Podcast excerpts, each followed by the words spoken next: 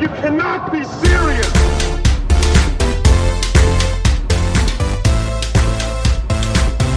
You cannot be serious. Wie ist die Verbindung zwischen Tennis und Padel? Wird der erfolglose Tennisspieler ein glücklicher Padellero oder ist der Fleißige in beiden Disziplinen erfolgreich? 70, 71, 72, 73, 74, 75, 76, 76. 376er im Studio bei Dublette 76. Mehr geht nicht. Absolute Weltpremiere heute, Weltpremiere. Der beste 76er Bremen und Niedersachsens, pauschal würde ich behaupten, den wir hier in das Studio bekommen können. Heutzutage ja auch im Tennisverband Niedersachsen-Bremen fusioniert, wie wir, äh, wie wir Funktionäre wissen. Erik Trümpler! Herzlich willkommen. Was für eine Begrüßung, vielen Dank. Ich freue mich hier als Edelfan eures Podcasts heute am Start zu sein. Und ihr habt recht, 376er, ein Highlight, ein wirklich sehr guter Jahrgang. Lieber Erik, ähm, zwei, drei Fragen habe ich an der Stelle natürlich. Erstens, wer war das? Zweitens, Padellero, ist das wirklich gendergerecht die richtige Aussprache für Paddelspielerinnen und Spieler? Und drittens, die Antwort auf die Frage bitte. Also es war Wolfgang Held, erster Vorsitzender oder Presi unseres Vereins. Ähm, Padellero würde ich eher sagen. Padellero muss ja ein bisschen... ne, Padellero, okay. Wolle Mallorca, Mallorca, das Wolfgang kennen wir. Held konnte okay. mit drei schon die Uhr, aber das mit dem Spanisch irgendwie noch ein bisschen. Und ob der erfolgreiche Tennisspieler auch ein erfolgreicher Paddelspieler wird oder ist? Ja, Fleiß, glaube ich. Er, hatte, er hat das, glaube ich, über Fleiß gemacht. Ähm, ob viel Training, so würde ich es interpretieren, äh, eigentlich irgendwie hilft. Viel Training hilft. Viel Training hilft vor allem, das Spiel mit der Scheibe zu verbessern. Das Defensivspiel, wo es wirklich hapert, als Tennisspieler, oh Gott, bei mir. Und da hilft Fleiß. Dass ich jetzt nicht mehr in den jungen Brunnen falle, ist auch klar. Aber Fleiß kann es ein bisschen kaschieren. Und wie, wie, er- erklär mal, wie, wie läuft so eine Trainerstunde Padel ab? Also gibt's, macht man Einzeltraining und dann hast du so einen, so einen Balleimer ganz normal und wie man sich das so vom Tennisplatz? Also es gäbe auch Einzeltraining. Einzeltraining wäre auch gut möglich. Da kann ich dann äh, Volley, Schmetterball, Volley, Schmetterball. Jetzt Mhm. schmettern wir ja ein bisschen anders beim Padel als äh, als beim Tennis. Also nicht immer über dem Kopf, sondern eher so rechts. Äh, Seitlich. So ein Bandeja sozusagen, so einen hohen Slice vor Ja. Volley. Ähm, genau, nur eben, wenn's, wenn er wirklich einfach ist, wird voll durchgezogen, dass man auch sicher ist, dass der andere nicht rankommt, wenn er nach vorne läuft. Ich, wenn vier Leute da sind, schlagen wir uns genauso ein wie im Doppel. Wir können Übungen machen, kannst du eigentlich alle, die du beim Tennis auch machst. Du kannst aus Einzel wird Doppel spielen. Ähm, Aber dieses Spiel mit der Scheibe, was das ist natürlich auch nochmal. Wie genau, Anspiel außen an die Scheibe, Anspiel hinten an die Scheibe, Anspiel außen an die Scheibe. Also, dass du dich wirklich bewegen musst, dass du irgendwann weißt, okay, wo springt der Ball irgendwie, wie Ja. weit springt er auf mich zu, wie weit springt er von mir weg, wie muss ich mich daran bewegen, das ist schon elementar und das ist auch tatsächlich Teil des Trainings bei den Anfängern schon. Da wirfst du halt erstmal an die Scheibe oder rollst vielleicht am Anfang an die Scheibe Okay. und irgendwann spielst du von der anderen Seite zu. Das ist letztlich, ja, es unterscheidet sich nicht großartig vom Tennis. Was mich wundert übrigens, eine Frage. Ähm, wann immer ich Padel sehe oder, oder auch selber spiele, es gibt eigentlich praktisch keine Körpertreffer. Das ist doch bei der Distanz irgendwie und, und irgendwie wird aber auch nicht so richtig auf Körper, also zumindest nicht hart auf Körper absichtlich gezogen, anders als wir das von Christian Geier kennen, wenn der einen Longline Return spielt. Ähm, woran liegt das? Also Komfort äh, ist, ja, wir sagen, ist Etikette, dass man es an sich nicht macht, aber naja, also kommt schon vor, vor allem kommt es vor, wenn Leute blind nach vorne laufen und vielleicht Leute ein bisschen blind schmettern, dann kommt er schon öfter mal auf den Fuß oder Okay. aufs Bein.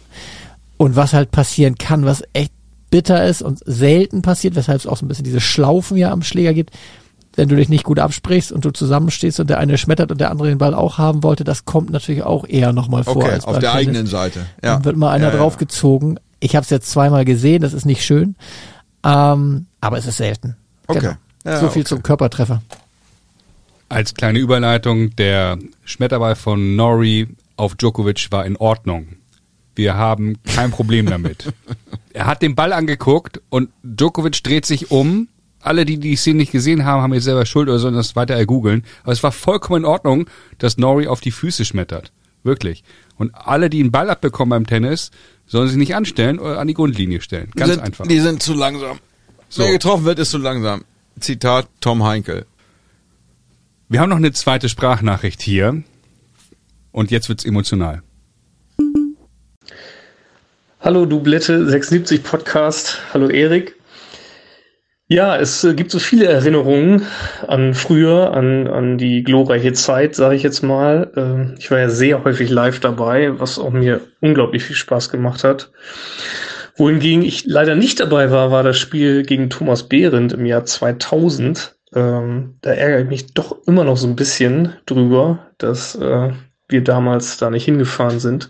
Einen Tag vorher war ich gegen Postkeller Weiden da, aber ähm, ja, das Thomas Behrendt Spiel habe ich ja nie live sehen können und das ist wirklich ein bisschen schade. Wo ich hingegen live dabei war, war dieses doch sensationelle Doppel mit Mark Joachim gegen Christian Fink und Paul Harhus, wo vorm Einspielen Paul Harhus erstmal Fink erzählt hat, sag mal hier, ich zeig dir jetzt mal, was ein richtig guter Tennisspieler ist.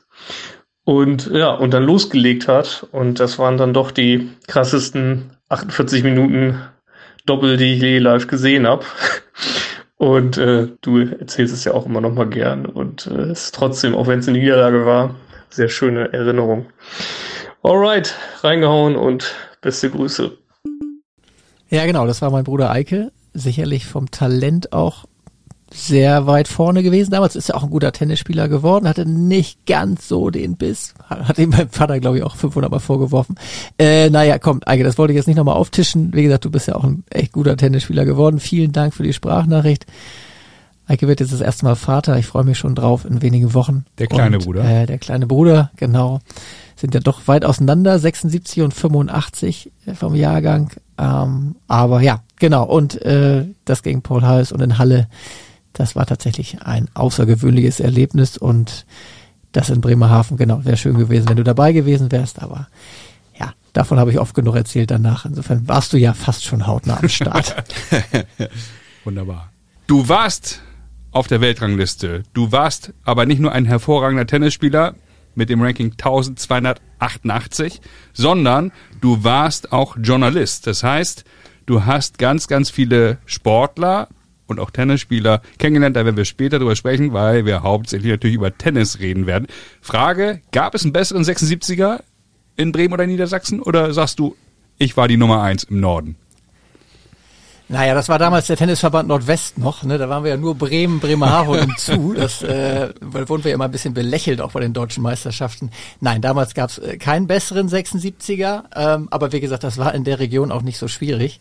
Ähm, aber ja, ja, naja, später äh, ja, habe ich mich dann entwickelt. Aber in der Zeit, wie gesagt, Tennisverband Nordwest, kleiner Verband, immer so ein bisschen. Wenn die Auslosung gegen uns kam, dann haben die anderen Verbandstrainer sich schon mal gefreut und sich auf die Vertragsverlängerung vorbereitet, weil das konnte nicht verloren werden. Leute, schnallt euch an. Heute gibt es ein Anekdotenfeuerwerk. Wir werden über Davis Cup Anekdoten reden, Moskau im Fahrstuhl, Geschichten, die die Welt noch nicht gehört hat. Der Fragebogen, den Erik dankenswerterweise ausgefüllt hat, Lars. Äh, ich habe eine Gänsehaut bekommen. Absolut, absolut. Und Goosebumps. die Anzahl der Anekdoten, da habe ich ein bisschen Respekt vor auch, muss ich sagen. Ja. Weil das wirklich sehr, sehr umfangreich wird. Aber wir werden das hier vernünftig steuern. Wir haben es ja perfekt vorbereitet in der Redaktion.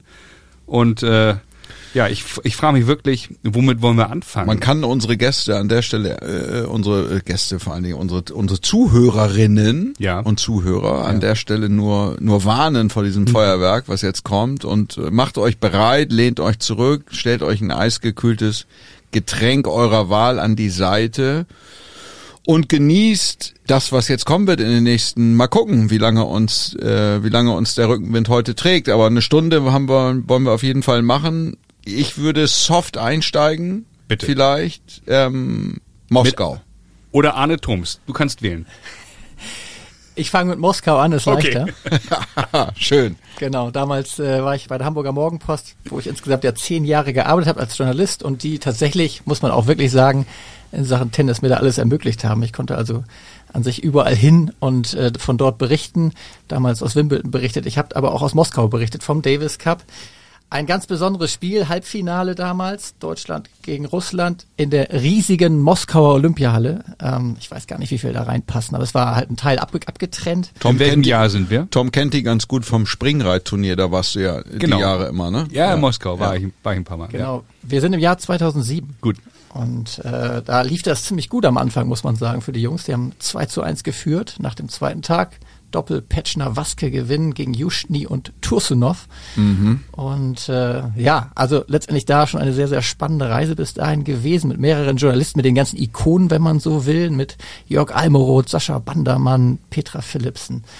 André Antisch, sie waren alle da und ähm, ja, wir haben dann im Spielerhotel auch mitgewohnt, sehr luxuriös muss man sagen. Unten gab es tatsächlich eine bayerische Bar, konnte man sich auch gar nicht vorstellen. Gab es und äh, ja, da ist so einiges passiert. Und also das äh, war ja kein Happy End sportlich, aber äh, für dich ähm, neben dem Platz war es für dich ein Happy End. Ja, letztendlich ist das natürlich ein unvergessenes Erlebnis. Ähm, Im Hotel selber hatte ich natürlich auch eine spannende Erfahrung. Es war die längste und gleichzeitig gefühlt gefürchteste, gefährlichste Fahrstuhlfahrt meines Lebens. Ähm, wir wollten, glaube ich, abends los. Wir hatten noch eine Einladung von Dietloff von Arnim, damals noch World Team Cup Organisator. Gut, ich weiß gar nicht, in welchem Stock ich da war, vielleicht im sechsten, fahr dann Stockwerk runter, dann geht die Tür wieder auf und dann kamen drei Typen rein, die du unbesehen direkt im nächsten Mafia-Film auflaufen lassen kannst. In welcher Rolle auch immer, als direkt als die Killer schlechthin oder als die Auftraggeber. Geht wahrscheinlich beides. Und du denkst nur, okay, was passiert jetzt? Ist jetzt besser, wenn die gar nichts sagen? Ist es besser, wenn die dich jetzt ansprechen? Naja, sie haben Auf jeden Fall nicht in die Augen gucken, oder? Nicht in die Augen gucken. Ich habe auf diese Tür gestarrt und plötzlich kam von hinten, hey, where are you from? Und dann hast du eine Beidhändige Rückhand ins Gesicht gehauen. Ja, Rückhand war ja nicht mein besserer Schlag. Ich hätte wahrscheinlich Vorhand gespielt. Aber ich sag, yeah, I'm from Germany. Ah, and what are you doing here? Und habe ich natürlich nicht gesagt, ich bin Journalist. Ich habe gesagt, watching Tennis. Ah, Tennis. Hm. Und dann ging zum Glück diese Tür auf und mir war das Herz in die Hose gerutscht und ich habe es überlebt. Das ist, glaube ich, der entscheidende Fakt am Ende. Und dann warst du bei Dietler von Arnim äh, auf dem Zimmer und hast da übernachtet. Nee, der hat eingeladen, tatsächlich eine ganz spannende Bar, an dem am Abend, glaube ich, auch noch äh, irgendwie ein Junggesellinnenabschied war. Auf jeden Fall ging es da sehr fröhlich zu, wie man das vielleicht aus Moskau so kennt, wer schon mal da war. Ganz viel Wodka auf dem Tisch. Es gibt tatsächlich Bilder, die unter Verschluss sind von dem Abend, weil prominente Journalisten dort mit einer Häkeldecke auf dem auf der Tanzfläche rum, äh, rumsurften, wie auch immer. Ich will jetzt nicht sagen, wer es war, aber es war lustig und wir haben uns danach tatsächlich mit vier Journalisten, die nachher mit dem Taxi dann ins Hotel fahren wollten, noch auf dem Roten Platz beziehungsweise vor den Zwiebeltürmen fotografieren lassen. Ich muss dieses Bild unbedingt mal suchen, um nochmal nachzuvollziehen, wer das war. Das laden wir hoch bei Instagram, War wenn das wir denn- das in die Hände bekommen. War das denn damals schon absehbar, dass es von der Häkeldecke zum zum Dartsport irgendwie nur ein kurzer Weg ist oder? Hier werden keine Namen genannt. Und äh, nein, das war wirklich also ein herrlicher Abend. Und diese Reise insgesamt war äh, einfach unfassbar. Und dann auch die Rückfahrt. Äh, seid ihr mit der Mannschaft, äh, damit wir uns das mal so ein bisschen vorstellen können, wie das so ist, wenn so eine wenn so eine Delegation Sportjournalisten äh, so unterwegs ist mit, dem- mit dem Davis Cup Team, reist ihr mit denen an oder kommt ihr dann später oder wie wie ist das so und wie viele Begegnungspunkte hat man irgendwie mit den Spielern? Ja, An- und Abreise war jetzt nicht zusammen, aber wir waren da zusammen im Hotel und beim Frühstück sah man sich dann, äh, ne, kommt man auch mal ins Gespräch. Wir waren im Fitnessstudio, war unten, da war dann Florian Mayer war auch noch mit, der ist damals nicht eingesetzt worden, Patrick Kühn als Coach und dann ist man da morgens auch gemeinsam dann mal im Fitnessraum und ja, und beim Frühstück, da wurde Harfe gespielt, tatsächlich beim Frühstück. Also es war etwas schicker, das Ganze. Harfe hatte ich- habe ich seitdem auch nicht mehr gesehen und davor auch nicht. Aber naja, das war eben auch Moskau und ähm, Hast du ein paar lange Bälle geschlagen da auf dem auf dem Boden? War das drin? Nee. Nee, das war nicht drin. Ich habe mich direkt auf die Tribüne gesetzt und äh, naja, es war ja spannend genug. Und am Ende gab es ja tatsächlich auch noch diese Geschichte mit Tommy Haas, der angeblich vergiftet sein Ja, sollte. Was war da? Ähm, ja, das äh, ging dann irgendwie rum. Er konnte am Sonntag nicht mehr spielen und dann kam dieses, ja, diese Geschichte auf und ähm, bis heute hat die sich nicht aufgelöst, beziehungsweise die wurde nicht verifiziert, aber angeblich, ja, hätten, hätte, hätten sie Tommy eben vergiftet. Hat er dann am hat, Sonntag nichts Röhrei gegessen. Sie haben, ihm, Russisches sie, sie haben ihm was in die, in die Zahnpasta gemacht, wie damals bei, bei Baumann, dem, Ja. dem Langstrecke. Frank Baumann. Ja, genau. Dieter Baumann. Dieter Baumann war Dieter der, Baumann, richtig. Der Frank weiße. Kia Du, du meinst, glaube ich, Frank Busemann, aber komm, lass uns von der Leichtathletik Ja. wegkommen. Da hat nicht jeder seine Kompetenz. Ja, das stimmt. Zurück zum, zurück zum Tennis. Aber das sind ja unfassbare Geschichten, die man dann da erlebt als Journalist.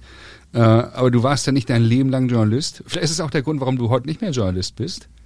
Oder da die Moskau-Reise war danach Ende. Journalist bleibt man ein Leben lang. Weil die, die, die Jungs im Fahrstuhl haben in äh, Hamburg angerufen und gesagt, er ist nicht mehr Journalist. bei, bei wem, wem gehörte damals die Mopo? War das Frank Otto? Oder war das schon? Nee, nicht mehr als ich da war. Das, die Da war schon Dumont, wechselten, ne? Wenn man ehrlich ist. Ähm, nee, ich war tatsächlich bis äh, 2015 da bei der Mopo. Habe die letzten anderthalb Jahre auch tatsächlich Rathauspolitik da gemacht und dann mit der Wiederwahl von Olaf Scholz, die habe ich da noch begleitet, äh, bin ich dann äh, dann auf die andere Seite gewechselt und mache heute PR für eine Unternehmensgruppe. Okay. Aber davor oder heute noch warst du ein überragender Tennisspieler. Und dann bist du Pedalspieler geworden, da werden wir später darauf eingehen, weil du bist ja deutscher Meister geworden. Du weißt doch, warum du deutscher Meister geworden bist, Herrn 45, oder? Ich hatte wahrscheinlich den passenden Partner, ne? Nee, weil Lars und ich äh, nicht mitgespielt haben. Gut, das steht natürlich noch auf, auf einem anderen Blatt, das ist klar. Also das ist doch vollkommen logisch, aber, da Aber werden wir auch noch später drauf eingehen. 2024. Warum ist das heute der Tag, wo wir das announcen, dass wir nächstes Jahr, ja, offensichtlich, In der wunderschönen Blumenau, die hat einen Pedalcourt gebaut. ja. Also, Also- Pedal boomt, nicht nur hier in Hamburg, sondern auch in Bremen, Niedersachsen. Ja, deutschlandweit letztendlich. Also ähm, tatsächlich auch in unserer Region. Jetzt sind, sind gerade, wird, wird Woche für Woche eigentlich Platz eröffnet. Es sind gerade neun Vereine, die jetzt Ach, Plätze haben. Allein in unserem kleinen, jetzt will ich nicht wieder auf den Tennisverband Nordwest zurückkommen, den gibt's ja nicht mehr, aber in der Region da drumherum. Und deutschlandweit auch. Also und international erst recht. Also ich habe jetzt letzte Woche gerade gehört, in Schweden ist es jetzt auch Sport Nummer eins, in Spanien ist es Nummer zwei. Und ähm, letztes Jahr waren wir bei der Junioren-EM, da durfte mein Sohn mitspielen. Und wir haben mit dem portugiesischen Trainer gesprochen und der sagte, Leute, wir warten nur auf Großbritannien und Deutschland, das geht alles so durch die Decke hier. Ja, und ne? Ich glaube, es geht los. Aber wir wollten ja noch beim Tennis bleiben, ne? Ja, allerdings, allerdings. Und auch bei deinen Vorbildern, die du ja netterweise hier genannt hast, deine Lieblingsprofis, also Mats Wielander, so als Stichwort, die würde ich mal herausgreifen wollen. Ja. Ja, Mats Wielander, sensationell. Also ähm, ich war auch tatsächlich schon sehr früh Fan von Mats Wielander. Diese Ruhe auf dem Platz hat mich wirklich begeistert. Ehrlich gesagt, seine Rückhand, die ja nicht zu meinem Paradeschlag wurde, aber der Rückhandlob war, glaube ich, von Mats Wielander schon unerreicht. Und natürlich dieser graue Rossignol, den ich dann auch in mehrfacher Version von meinen Eltern habe kaufen lassen und mit dem ich auch ein paar Jahre gespielt habe. Heute wird man sagen, mit dem kann man tatsächlich nicht spielen eigentlich. Nee, es war ein ganz hartes Modell. Aber ja. es war halt der Schläger von Mats und insofern musste der gespielt werden. Hat aber auch noch niemand aufgeklärt, ob der eigentlich mit einem anderen Schläger gespielt hat und den nur überlackiert hat. Das ist ja auch hier. Aber das erkennst du, der hat ja so ein ganz signifikantes Schlägerherz. Ja, ja, der, äh, der ist unique, der Frame, das ist Ja, ja, klar. das ja. hat mich jetzt gewundert. Also da kenne ich keinen anderen Hersteller, der diese Schlägerform hat. Das ist richtig, genau. Den, ich glaube, den kannst du, den gibt's nicht nochmal. Vielleicht lag es auch daran, dass der Schläger so war, wie er war, aber Mats war ja erfolgreich. Okay. Aber ist für mich nachvollziehbar. Ich mag Mats Wielander, wie unser Freund Henrik Honda in der Schweden-Episode Wielander. richtig gesagt hat. Wielander. Und äh, ja, ich liebe die Schweden sowieso. Gutes Land, coole Leute, also fast alle. Mir fällt jetzt keiner ein, der jetzt so richtige Arschgeige war. Es gibt ja ganz, ganz viele gute Schweden. Aber dazu mehr in unserem Schweden-Special, Folge Nummer drei. ja, heute auch Eigenmarketing heute wird ganz groß geschrieben. Heute. Aber du hast noch ein anderes Vorbild genannt, 76er. Er war Nummer eins in Deutschland, deutscher Meister in der Jugend. Ich habe auch mehrfach gegen ihn verloren. mehrfach die Brille Unser kassiert. Freund, nicht die Brille. Gegen den nie. gegen Albert Stott habe ich die Brille bekommen, aber Ich auch. gegen den, den du genannt hast, nicht. Ja, als 76er klar und aus dem Norden und aus dem TV Nordwest, ja, der nie gewonnen hat, äh, war Axel Pretsch natürlich schon früh Vorbild. Ich weiß nicht, wie viele Matches und heiße Duelle ich gesehen habe von ihm. Auch dann, als wir jüngerer Jahrgang waren gegen Kirsche damals, äh, auch gegen Niklisch und was das einfach für, für Fights waren damals. Einfach ganz großes Kino und ja, Axel hatte das, vielleicht hat das auch ein bisschen zu viel, was ich nicht hatte, diese unglaubliche Ruhe. Und ich hatte das Gefühl, der trifft den Ball immer so sauber, dass man ihn sauberer nicht treffen kann. Und ja, wir haben auch dann zweimal gegeneinander gespielt, einmal in der Jugend, da habe ich eins und vier verloren und über das Herrenergebnis sprechen wir dann nicht mehr. Das war schon sehr spät und ich sag mal am Ende meiner Karriere. Ähm, und wir waren auch zusammen, tatsächlich haben wir uns getroffen in Israel beim Future. Ach was. Da hat er auch gespielt und diese Ruhe zeichnet sich auch da aus, weil da war Sandsturm während des Turniers. Und Axel hat, glaube ich, trotzdem erste Runde 1 und 0 oder 0 und 0 gewonnen beim Future. Ähm, und du denkst, okay, alles klar, den kann gar nichts erschüttern, auch ein Sandsturm in Tel Aviv nicht. Und ja, letztendlich ja, großes Vorbild. Und am Ende ja, haben wir auch haben wir auch einige Zeit auch miteinander verbracht und ist einfach ein guter Typ. Absolut. Ehemalige Top 200. Ich habe ihn gesehen gegen Rios. 99, 99. Highest Ranking, wenn wir Roland den Garros. Sportjournalisten und Tennisexperten Lars Kreinhagen Ja, an bitte. der Stelle 99, befragen ja. wollen, dann Ja. würde er sagen 99. Ja, 1999. Nee, Platz 99. Axel? Ja. Nee. Ja. Nee. Hätte ich auch gesagt. 99. Ich Aber sag gucken wir nach. 100, schieß mich tot. Ja. Das lösen wir noch auf später. Wie auch immer, geiler Typ, Hamburger Jung, beim SC Sperber bei Dieter Schippenhauer ge gelernt. Schippi. Ja, bei Schippus. Schippus, bitte. Ähm, und äh, von der Seite, ja, überragender Typ, 76er Baujahr. Weitere 76er hast du eben erwähnt. Lars Kirschner, 75er, nicht, dass wir Genau, hier durcheinander genau, kommen, genau. ja. René Niklisch, auch 76er, einmal Stott ist noch gefallen. Wer fällt eu- euch noch ein, um das Thema jetzt komplett abzurunden? Bei mir, mir fällt noch Patrick Gottesleben ein, der mich in Berlin äh, hart, der, der hat mir die Brille gegeben. Ja, Alexander Nickel. Nick, ja, der Name. Alexander Nickel war auch mit Almor Stott so Markus AK4. ne? Nickel auch. Ja, Markus und, Nickel aus Berlin. Und natürlich Patrick Ingelfinger. Die kenne ich nicht. Nie gehört. Nee, den müsste ich auch nochmal recherchieren. Der ist mir durch die Lappen gegangen. Ja, ja. Ja. Sensationell. Aber ähm, du hast ja dann eben aktuelle Lieblingsprofis auch genannt. Zverev, Nadal, gut, das ist soweit dann Ja, auch Klassiker, nachvollziehbar, Klassiker, ja. Aber es gab auch äh, Spieler, die du nicht so gern mochtest. Wer kommt dir da in den Sinn? Ja, tatsächlich überlegt man natürlich, Mensch, ne, wen nimmt man da? Und ich, er hat mich zuerst erinnert an die Zeit, als Boris noch äh, richtig, richtig gut war, richtig guter Spieler. Und als sie für ihn letztendlich jeden Platz so schnell gemacht haben, wie es nur ging, ja, da war ein Hallenturnier nach dem anderen. Ich glaube, da war gar kein Belag drauf, einfach nur Teppich. Zwölf Monate gib- auf ihm- Rebound Ace gespielt. ihm. Ja. und tatsächlich, ich habe diese Spiele gegen Jan Siemering, das war immer ganz hart, muss ich sagen. Ich fand- Linkshänder aus den Niederlanden. ja, genau. Bisschen verwurstelter Aufschlag, aber jeden mit links rausgedreht und äh, ja, wahrscheinlich war das eher so in dieser Phase, als ich dachte, Mensch, Borussia darf nicht verlieren. Wir müssen mal die Head-to-Head-Bilanz wahrscheinlich irgendwie im Nachhinein nochmal rausholen. Ich weiß gar nicht, wie er gegen den gespielt hat. Das Immer machen Arsch. wir, das ist, das ist auf jeden Fall eine Quizfrage Oh ja. für, äh, für Instagram. Head to Liebe head Leute, Inst- Head-to-Head Becker gegen Siemering. Ich sag 3-1 Becker. Jetzt live beantworten. Gewinner kriegt ein signiertes weißes Oberhemd von, äh, von Tom Heinkel. Nee, Von Brax. nein, nein, nein, nein. Er kriegt Oder das so. Maskottchen. Oder das ähm, Maskottchen natürlich von den, von den Special Olympics. Special Olympics. Ja. Unity. Finde ich auch gut. Auf jeden Fall kann man sagen, von der Spielanlage her vielleicht Jan Siemering für die, für die Jüngeren unter uns, die es vielleicht nicht mehr ganz genau wissen. Niesewitz in schlecht. Ja, fast sogar ein bisschen der niederländische Carsten Brasch irgendwie, weil Ja, auch so ja. eine ganz spezielle Technik und ein bisschen so. Aber den mögen wir doch, Carsten Ja, Bartsch. Katze ist natürlich eine Legende ähm, und hat äh, hat eben. Äh, Aber wo kommt denn der Hass bei Erik her? Nee, Moment. Hass, Hass ist was anderes. Oh, pfui, naja. das wird wieder reininterpretiert Ja, von so ein dir. bisschen, ja, so ein ja. bisschen. Okay, nee, aber immer Katze Öl ins tatsächlich, Feuer ja, vielleicht so ähnlich, das stimmt. Aber komische, krude Aufschlagbewegung hat er gehabt und auch irgendwie, ich mochte Ja. den auch nicht. Okay. Also Gab es noch einen Deutschen, den du nicht mochtest? Ja, das war ja eher so die Geschichte, gegen wen kannst du eigentlich nicht gewinnen und wer zeigt dir so, pass mal auf, äh, du wirst das hier nicht gewinnen und ich tue alles dafür. Das war sicherlich Arne Thoms, gegen den ich mehrmals gespielt habe. Leider, soweit ich weiß, auch immer nur auf Teppich, wobei ich da auch besser war, aber er auf jeden Fall auch. Und das war teilweise schon wirklich, ja, war hart. Also wir haben gute Matches, glaube ich, gehabt und ich habe es einfach nicht gewonnen und hat mir so den Rhythmus geklaut jedes Mal, dass ich äh, ja es einfach nicht gewinnen konnte und deswegen, also schwierige Geschichte. Du konntest es nicht gewinnen? Oder sagst du im Nachhinein, weil du hast eben im Halbsatz erwähnt, du warst besser? Oder Weiß Nee, besser auf Teppich. Nee, du hast gesagt, Arne, Besser, Arne ist der bessere. Arne spielt auf Teppich besser als auf allen anderen Belegen. Ah. Und Erik hat das von sich eben auch gesagt. Ah. So war es gemeint. Wie hoch stand eigentlich Arne Thomsma? Und, äh, hat Rotenbaum Quali gespielt und- 100 und in Wimbledon, welche Runde? 177. R- äh, Wimbledon war mal einmal in der zweiten Runde. Oh, erste 100 stand der, ne? Also ich google gleich mal. Freunde. dritte wir, wir, Runde. wir lösen das gleich Ja? mal auf. Oder ihr, unterhaltet, ihr unterhaltet euch mal weiter und ich Mach du google mach und Arne. Thoms. Ja. Ja, wir hatten natürlich auch das eine oder andere Punktspiel gegen Hannover. Ihr werdet das kennen. Das war auch immer nicht so ganz einfach. Gegen HTV Hannover. Ja, genau. Insofern, äh, da war es schon recht angespannt und ich erinnere mich an das eine oder andere Doppel auch mit Matthias Bösen damals gegen Arne Thoms und ich glaube gegen Ingo Herzgeroth.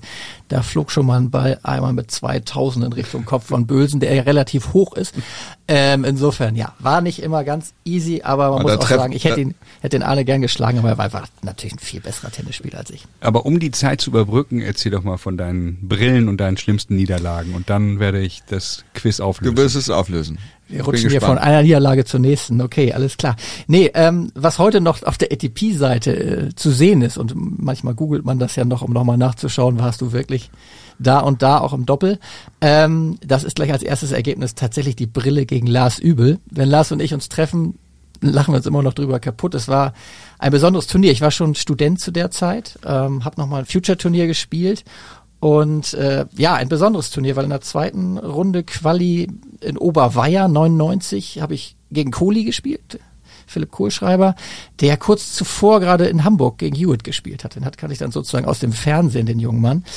Ähm, ja, und da sind wir in der zweiten Runde aufeinander getroffen. Er hatte wohl nicht gemeldet oder nicht rechtzeitig und musste dann Quali spielen, was natürlich erstmal keinen Motivationsschub gegeben hat. Und wie gesagt, ich habe schon studiert und ersten Satz hat er sich nicht so wirklich angestrengt. Irgendwie hatte er irgendwas. Und ich habe gesagt, beim Seitenwechsel nach dem ersten Satz, du pass auf, streng dich doch mal an, ich will hier Spaß haben. Ich bin Student, lass uns hier ein geiles Match spielen. Ah gut, du bist auch Kohlschreiber, was ist das für ein Jahrgang? Ja, Nur damit man sich das mal jünger, ne? vorstellen Genau. kann. Der ist 84er Jahrgang, glaube ich, also acht Jahre jünger. Das heißt, der war 16 vielleicht oder sowas, 17? Ja, auf jeden Fall, genau. In 18? dem Jahr hat er dann noch World Team Cup das erste Mal für Deutschland gespielt.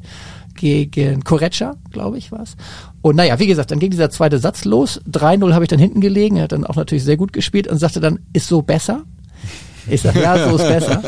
Und habe dann aber ganz gut gespielt und den zweiten auch noch gewonnen. Ich glaube, weiß nicht, was es war, drei und vier oder so. Und ähm, naja, dann habe ich noch ein weiteres Match gespielt, auch gewonnen und dachte, Mensch, Student, jetzt wird läuft's irgendwie alles ein bisschen entspannter und traf dann in der ersten Runde auf Lars Übel. Das Problem war, wie gesagt, ich war an der Uni und hatte die Woche danach Schwimmprüfung. Und wer Keine jemals, Ausreden. Nee, nee, soll auch nicht, soll auch nicht. Wäre auch sonst schwer geworden. Ähm, auf jeden Fall Schwimmprüfung und ich bin dann tatsächlich ins nahegelegene Schwimmbad gefahren, habe Delfinschwimmen geübt. Ähm, und Thomas Helmer geht vorbei. Entschuldigung. Hier sind nur Promis heute in Hamburg. Thomas. Und er kommt nochmal wieder zurück, hat sich verlaufen. Ähm, naja, wie auch immer. Dann war ich schwimmen, war nicht die beste Vorbereitung. Ich habe auch am Tag davor dann noch mit Jan Weinziel trainiert. Muss am gleichen Tag gewesen sein. Wer Jan Weinziel kennt, wie er Tennis spielt und wie er letztendlich, wie fit er auch ist. Ne? Der hat ja Oberschenkel, ein bisschen Roberto Carlos mäßig, der sich dahinter verstecken kann. Das war halt auch die härteste Trainingseinheit meines Lebens, muss man sagen. Und ich glaube, wir haben der hat keinen Fehler gemacht, eine Stunde lang. Die naja, dann habe ich dafür gesorgt, dass die Ballwechsel ein bisschen kürzer wurden. Naja, auf jeden Fall war das meine Vorbereitung auf dieses Match und naja, und Lars Übel spielt eben auch, der macht halt auch keinen Fehler. Und das habe ich dann komplett übernommen, die zwei Sätze. Und es ist bis heute als erstes Ergebnis bei atptour.com zu sehen und das tut halt richtig weh. Die Und Brille. ist das, ist das so wie, wie bei Familie von Hugo, dass bei Familie Trümplers am, am Heiligabend nochmal einmal kurz Gute Frage. das ATP-Profil aufgerufen wird, um den Kindern zu sagen, guck mal, Papa, hier Tennisspieler und so, oder Naja, nee, das jetzt nicht mehr, aber früher war es tatsächlich so, es gab, kennt ihr noch den legendären DIT-Report? Äh, Ich hörte davon, ja. Was ist denn der DIT-Report für die jungen Hörer? Naja, damals gab es natürlich auch eine deutsche Rangliste und es gab, ja, die ersten, weiß gar nicht, wie viele da drin waren, die ersten 200 und so weiter. Da wurden dann die besten 13 Ergebnisse, waren's, äh, damals da abgebildet, gegen wen man gewonnen hat, wie viele Punkte man dafür kriegt. Und das war tatsächlich die Bibel zu Hause im Hause Trümpler. Also mein Vater konnte die definitiv auswendig und ich konnte sie auch weitgehend auswendig und wusste natürlich dann alle Ergebnisse. Und das war einfach echt eine coole Übersicht. Das gibt's halt alles digital, klar, aber die stehen bis heute noch im Schrank gleich über den Pokalen, aber von der Werthaltigkeit und von der Stellung natürlich noch weit drüber, weil wie gesagt, das war die Bibel bei uns. sie hatten alle so eine, so eine DIT-Nummer früher, oder? Ja. Genau, heute jetzt ID. die ne? ID, ne? Das war der, der nach, die ID ist der Nachfolger, die Nachfolgerin der DIT-Nummer. Ja. Wofür Du- steht DIT? DIT. Nur mal ganz kurz. DI Deutsche Interessengemeinschaft der Tischtennisspieler. So, ganz genau. Das muss es sein. Ich habe hier, äh, du hast ja netterweise ein Exemplar mitgebracht. Wir machen ein Foto und stellen das auch auf Instagram bereit, damit man mal sieht, wie dick dieses Telefon, das ist wie ein Telefonbuch quasi. Ähm, das werden wir mal online stellen dann, oder?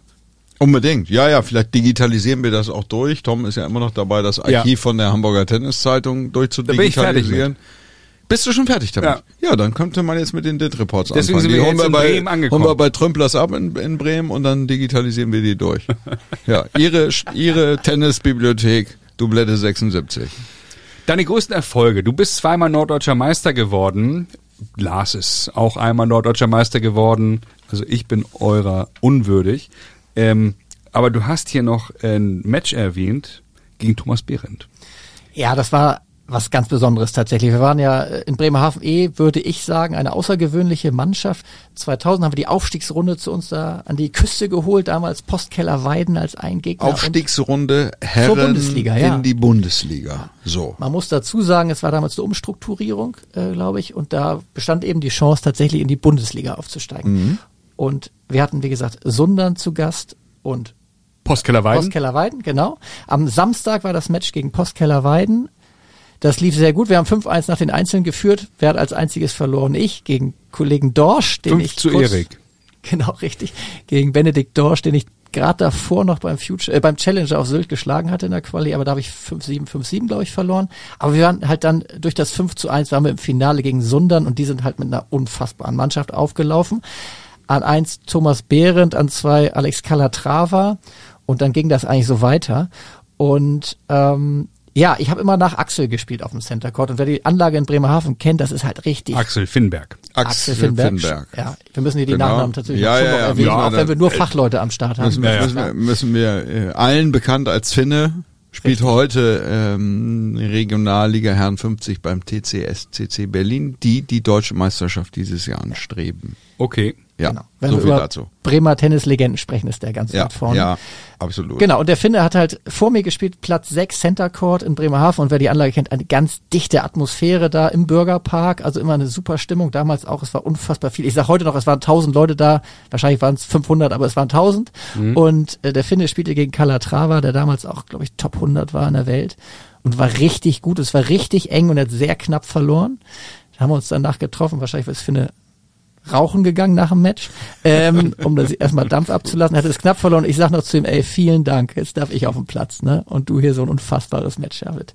Gut, und dann habe ich gegen Thomas Behren gespielt. Auf den anderen Plätzen lief es jetzt gar nicht so gut. Wir lagen auf jeden Fall dann schon aussichtslos hinten, aber es war einfach dann sicherlich eines meiner besten Matches. Ähm, 7-6 im dritten ausgegangen.